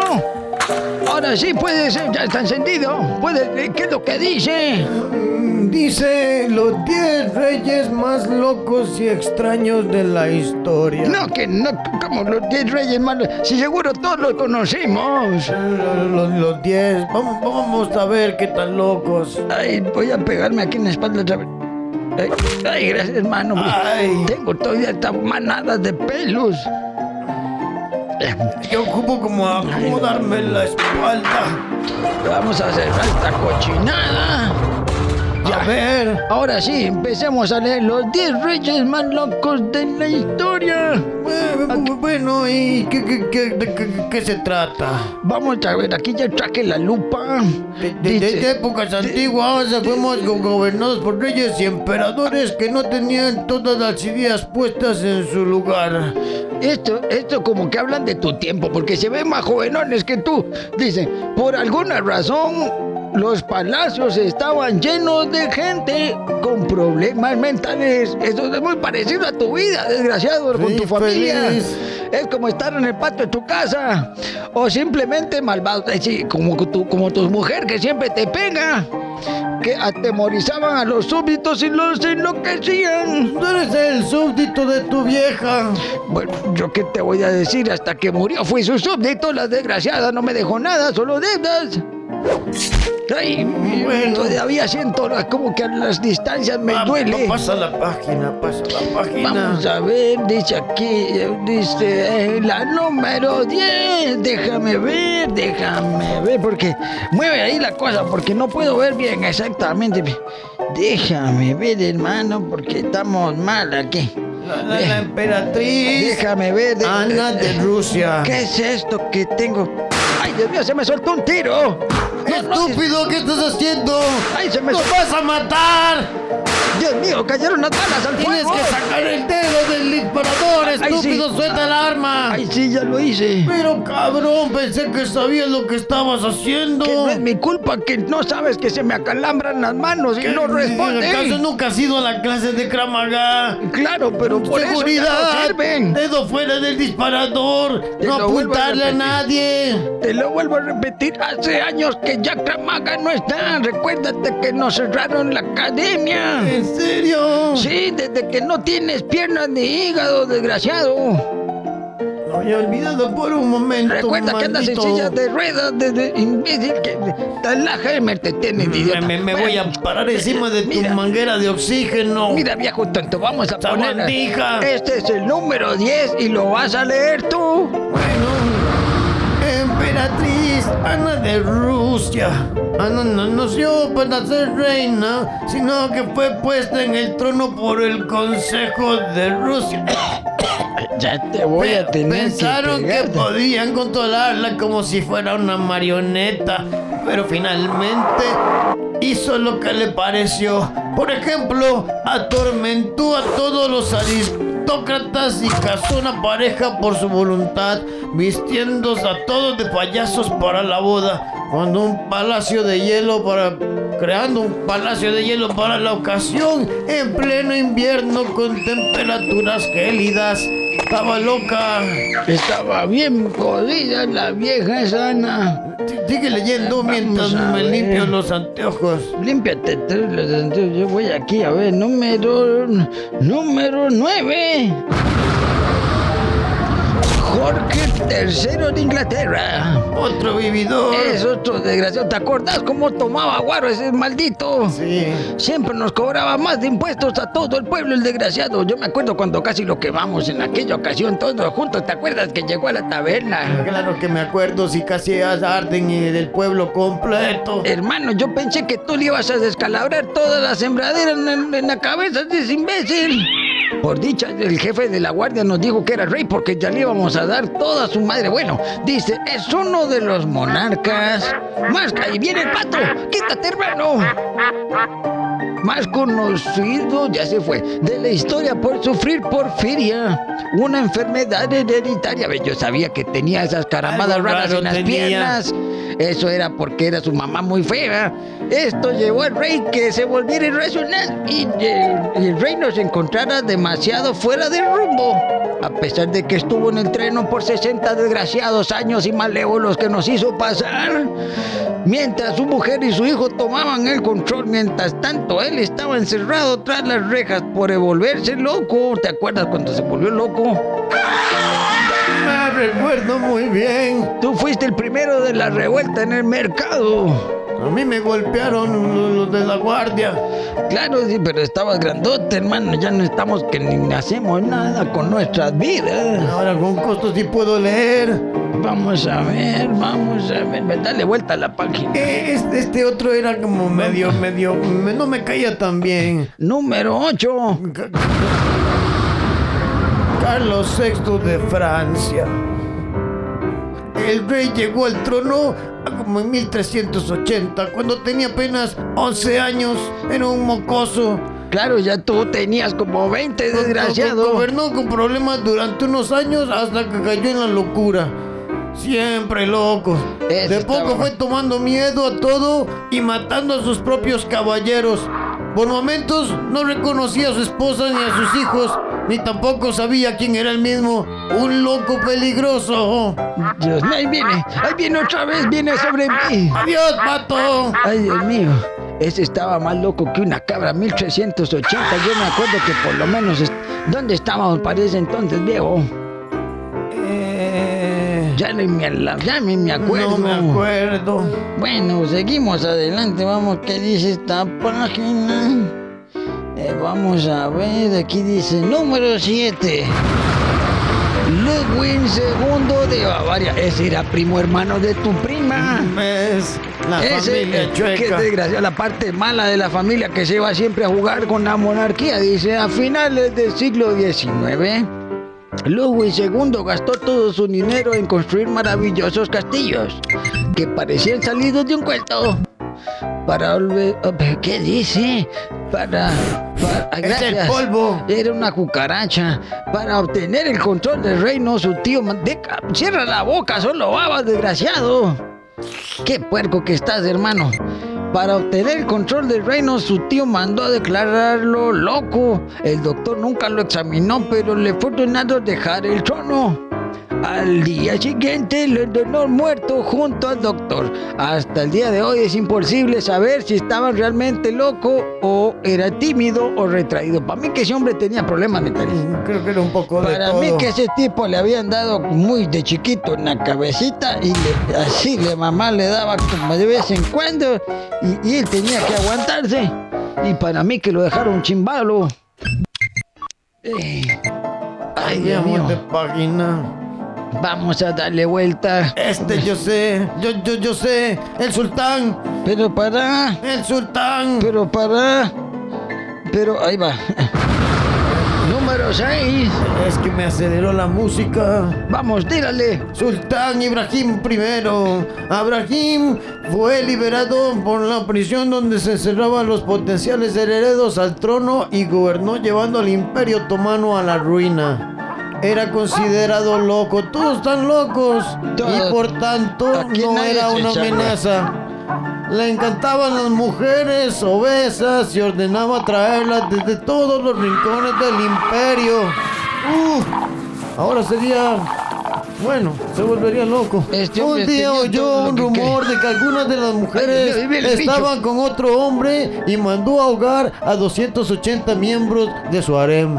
Ese tipo estaba más loco que tu abuela. 280. ¿Te acuerdas? Ese fue el día que. Ya me acuerdo ¿Qué- quiénes qué son. hacían? Esa era la familia de los chanchales. Casi que una, pa- casi que una al día al año. Eran los que tenían los chanchos del rey. Uy, bueno, A todos nos síguele. pasó. Bueno, vamos adelante. Eso fue casi todo un pueblo. El número, vamos a ver. Vamos a ver dónde. Número 5. Iván el Terrible. Ay, este sí que era un desgraciado. ¿Te acuerdas cuando tuvimos que ir de ahí? El monarca de Rusia perdió a sus padres siendo muy niño y fue torturado por los miembros del gobierno ruso. Esto lo llevó a la locura y a la tortura, primero de animales y luego de personas. Ahora sí se me aflojó todo. Eh, a los 14 años tomó el poder dando de comer al jefe del gobierno una manada de perros. ¿Te acuerdas cuando les dio de comer a aquellos perros? Nadie lo creía hasta que los pobrecitos perros empezaron a ladrar. Esos pobres perros estaban... ¿Qué? Durante su reinado masacró a su pueblo a pesar de haber creado algunas leyes positivas. Estaba re loco este desgraciado. Ese tenían que darle de sus buenas patadas. Eso es lo que yo pienso de ¿Qué él. clase de animal? Eso es lo que yo pienso de ese desgraciado. Desgraciado, pobrecito, los huilas gritaban, yo como si fuera ayer escucho. Vamos a ver, hermano, con cuál seguimos. Ese te toca a ti. Pasemos a la página. Número 4. Eric. Eric, el, el, el que? Eric 14 de Suecia. Eric el paranoico. Y tenía miedo a todo, asesinando a quien osara reírse frente a él. Durante un tiempo pensó que él era su propio hermano. Qué estúpido. Este estaba más loco que una bomba. Ese es un idiota. dispara. Finalmente murió envenenado, lo que siempre temió. Al rato se suicidó se me va a y calambrar no la mano. sabe. Se me va a calambrar la mano. Se me soltaron los tiros. ¡Abajo! ¡Abajo! ¡Tírate al piso! Ay, ya, ya, ya la agarré, ya. Ya se me desacalambró. Es que se me pone muy mal. Esta es la número 3. Dame el arma. Tomala, hermano, porque ya no puedo más con carambada, me duele la espalda. No, quiero ver la próxima, quiero asegurarme de poder matarte yo. Este, este es otro, el rey, dice Faraón de Egipto. Fue el último rey de Egipto, solía comer demasiado y además era cleptómano. Este era un desgraciado ratero. Desgraciado que nunca aprendió teniendo plata. Una vez le robó el reloj al propio Winston Churchill. Este sí que era un desgraciado. Entre sus locuras se cuenta que una noche se levantó con pesadillas por las que fue hasta el zoológico y disparó a todos los leones. Imagínate este imbécil. Pobres leones. Pobrecitos estaban que ya no podían hacer nada porque eh, déjame ver que Dios mío, ya se metieron las abejas. Vamos ahí. ¡Ay, ahí anda el bicho! Ven, ven, una puerta. porquería. ¿Cuánto tienes de no limpiar aquí, ay, hombre? muchachos Hasta están las moscas están saliendo. Mira, ese par de imbéciles están golpeando afuera. Dale, dale por la derecha. Decirle algo, sensei. Tírale con la pierna. Así, tírale. Bueno, vamos a ver con qué sigue. Seguimos, que ya les digo. Ay, Dios mío, ya se soltaron los perros. Vayan para allá. Vayan, Vayan, al patio, al patio.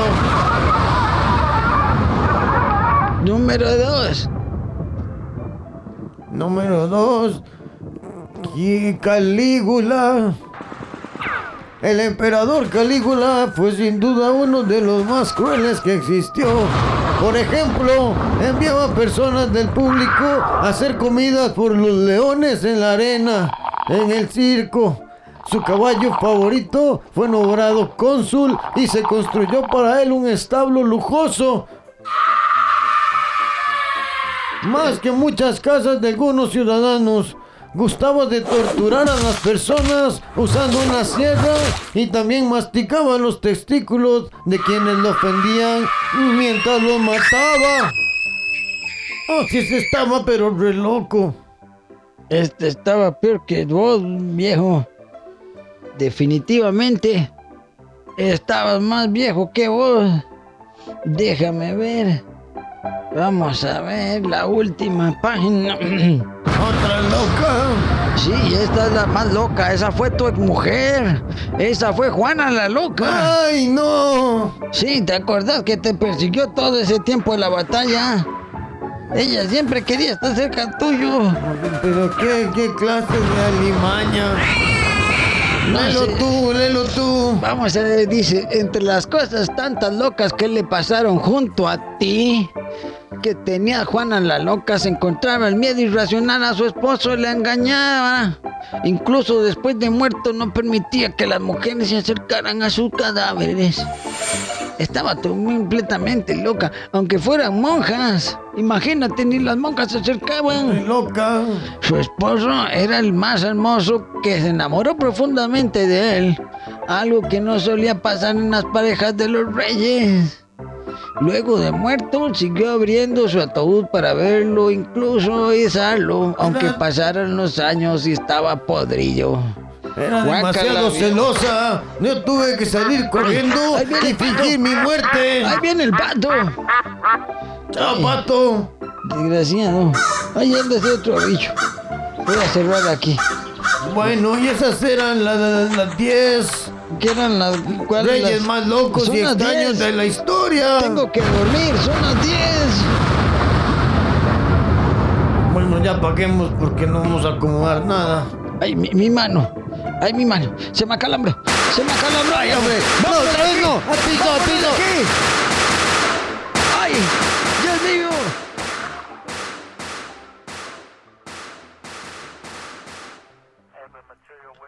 ¿Cuál es tu nombre? Germán Ari, Valletero. ¿Dónde naciste? En el Evita de Lanús, el 26 de abril de, ¿De qué año? 1989. ¿Hace cuánto estás preso? 13 años, ¿Qué delito? omisión crimen causa. ¿Tus papás? Realmente tuve una madre que no se hizo cargo. Me cría mi viejo y mi hermano. ¿Cómo fue la crianza? ¿Qué te acordás? Y mira, para arrancar, mira, te voy a decir, es una crianza fea, ¿entendés? Una crianza no buena, sino de, de mucho por ahí maltrato. No, no, no pegaba. Me levantaba la mano por cualquier sin razón. Piña en el cuerpo. Directamente. Piña en el cuerpo. ¿Y vos con qué edad? Y yo era chico, ¿no? Te estoy contando eso cuando yo tenía. ¿Ibas al colegio? Sí, siete años. ¿Y al día siguiente te mandaba al colegio todo golpeado?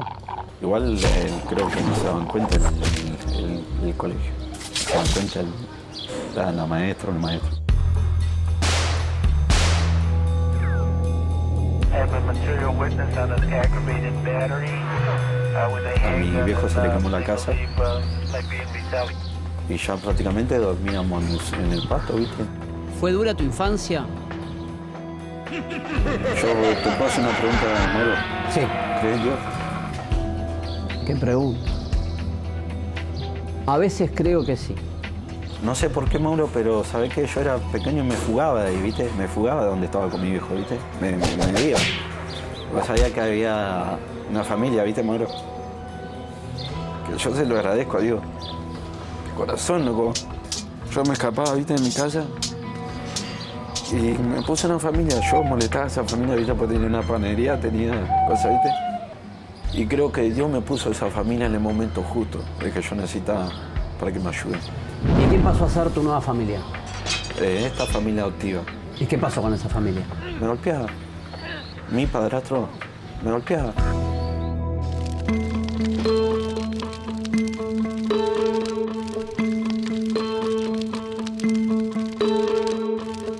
Mi hijo me dijo, a tu hermano lo mataron. ¿Por qué? No sé, nunca me enteré. Nunca me enteré. Lo que sí, viste que con todo lo que me pasó en mi vida, con mi viejo, con mi padre biológico, con mi hermano, y en esta familia que me adoptó, en mi corazón, viste, de pequeño Mauro, fui agarrando, viste, ese odio, ese odio, ese rencor por lo que me habían quitado.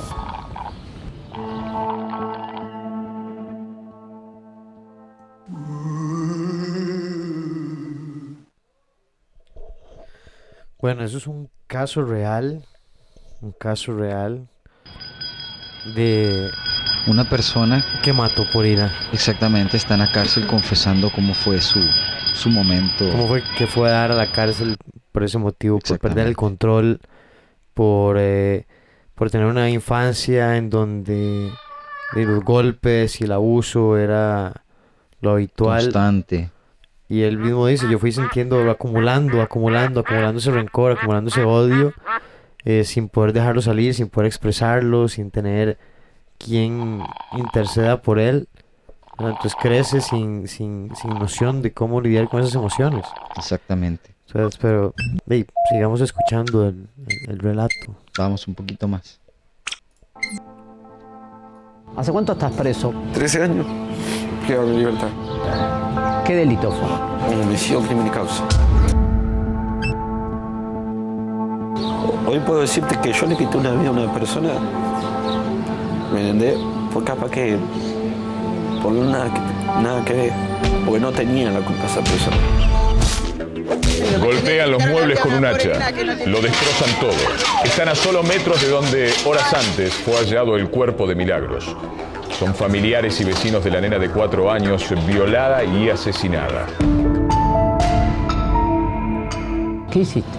Maté a un vecino del barrio. Menor. Por lo que me acuerdo, porque estuve leyendo ahí las noticias de la época, alguien muy chiquito. Sí. ¿Vos te acordás de la víctima? No. Estoy tratando de entender cómo un día de repente vos te despertás y decidís ir a matar. No, no, no, no, no decidí. No es que yo planeé un ejemplo, que fui a planear ese, ese objetivo. Cuatro años tenés. ¿Eh? ¿Sos consciente de eso? Muy consciente. ¿Te duele? Nada. Y eso me. Milagro se llamaba, ¿no? Y eso, ¿Te enteraste después? Sí. ¿La conocías de antes? no. ¿A cuánto vivía de tu casa? A tres cuadras más. Y por lo que te acordás, ¿qué? ¿De la nada la viste caminando y la fuiste a buscar? ¿Así? Así fue. Vos saliste a la calle. Hagamos de cuenta que la calle está acá. Saliste caminando y ¿qué pasó? Y terminé quitando la vida a esa persona. Nada. De, de la nada. No hay víctima más vulnerable que una nena o un nene chiquito. Me acuerdo que terminé la, le terminé de quitar la vida a esa persona así, con las manos, Mauro. De tanto ira que tenía, me cargué con una persona que nada que ver. Él sabe que ha matado a una niña de cuatro años y que por eso está recluido, pero él se refiere con esas palabras para alejarse de esto que ha hecho, ¿no? de la gravedad de estos hechos. Es como si él, a quien hubiese matado es a ese chico que él fue o que él ya no quería ser. Si yo pasaba por ese lugar a esa hora en Rafael Calzada, ¿podía ser yo? Cualquiera. Era cualquiera. Milagros la nena. Sí. ¿A quién mataste? Esa persona. Pero ¿por qué no puedes ni decir el nombre ni cómo se llama? Porque duele una banda. Le gusta mucho hablar de sí mismo, de su sufrimiento, es como si gozara hablando y llorando, pero una total y férrea negación a hablar del dolor de otros. Yo entiendo todo eso que vos me contás. El maltrato de tu papá, el maltrato de tu papá a tu hermano, la muerte de tu hermano, el maltrato de tu padrastro. Ahora, lo que nunca voy a entender es por qué mataste a la nena. La violencia. El maltrato. Ah, que esa sería la explicación. Sí. Un deseo de, digamos, de descarga de furia, un odio incluso probablemente a la madre biológica, ¿sí? Es decir, desplazado a la figura de una menor.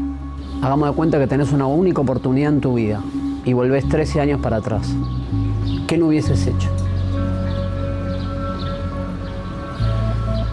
¿Sabes lo que no hubiera hecho, Mauro? Hay tantas cosas, ¿no? Pero las que yo he decidido por ahí, yo también me hice esa pregunta. No hubiera hecho esto. ¿Y sabes lo que hubiera hecho, Mauro? Le hubiera dicho mamá, papá, me sucede esto. Mamá, papá, sabes que tengo ira, rencor en mi corazón, me está sucediendo esto. Ayúdame.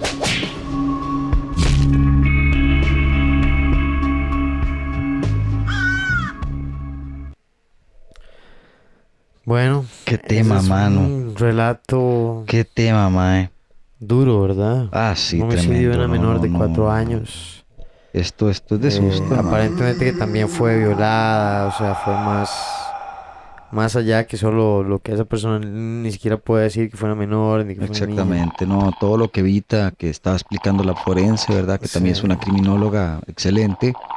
Hace ver comportamiento humano completo, ¿verdad? Como una persona ya Bueno, completamente eso no fue aquí en el país, ¿verdad? Pero ahí hemos tenido No, muchos aquí casos tenemos casos. similares. Como son la mayoría de violadores y satán. Esto, esto, No, esto que está, esto que acabas de madres que han ponerlo. matado con- hijos últimamente Sí, también, sí, sí, menores, sí, exactamente. tres años, dos años, un año. Eso que usted estaba acá, acaba de poner, hermano, es el mismo caso que sucedió aquí cerca en San José, de una niña que encontraron debajo de una casa donde habían dos tipos. ¿verdad? Al final, no, sé- no me acuerdo si alguno de los dos tipos fue que se mató, no me acuerdo fue el rollo, pero yo me acuerdo que la carambada fue tremenda porque la encontraron debajo del piso eh, de madera, la casita era que ellos tenían aquí como en eh, Barrio La Cruz o algo así, no me acuerdo dónde era. Sí.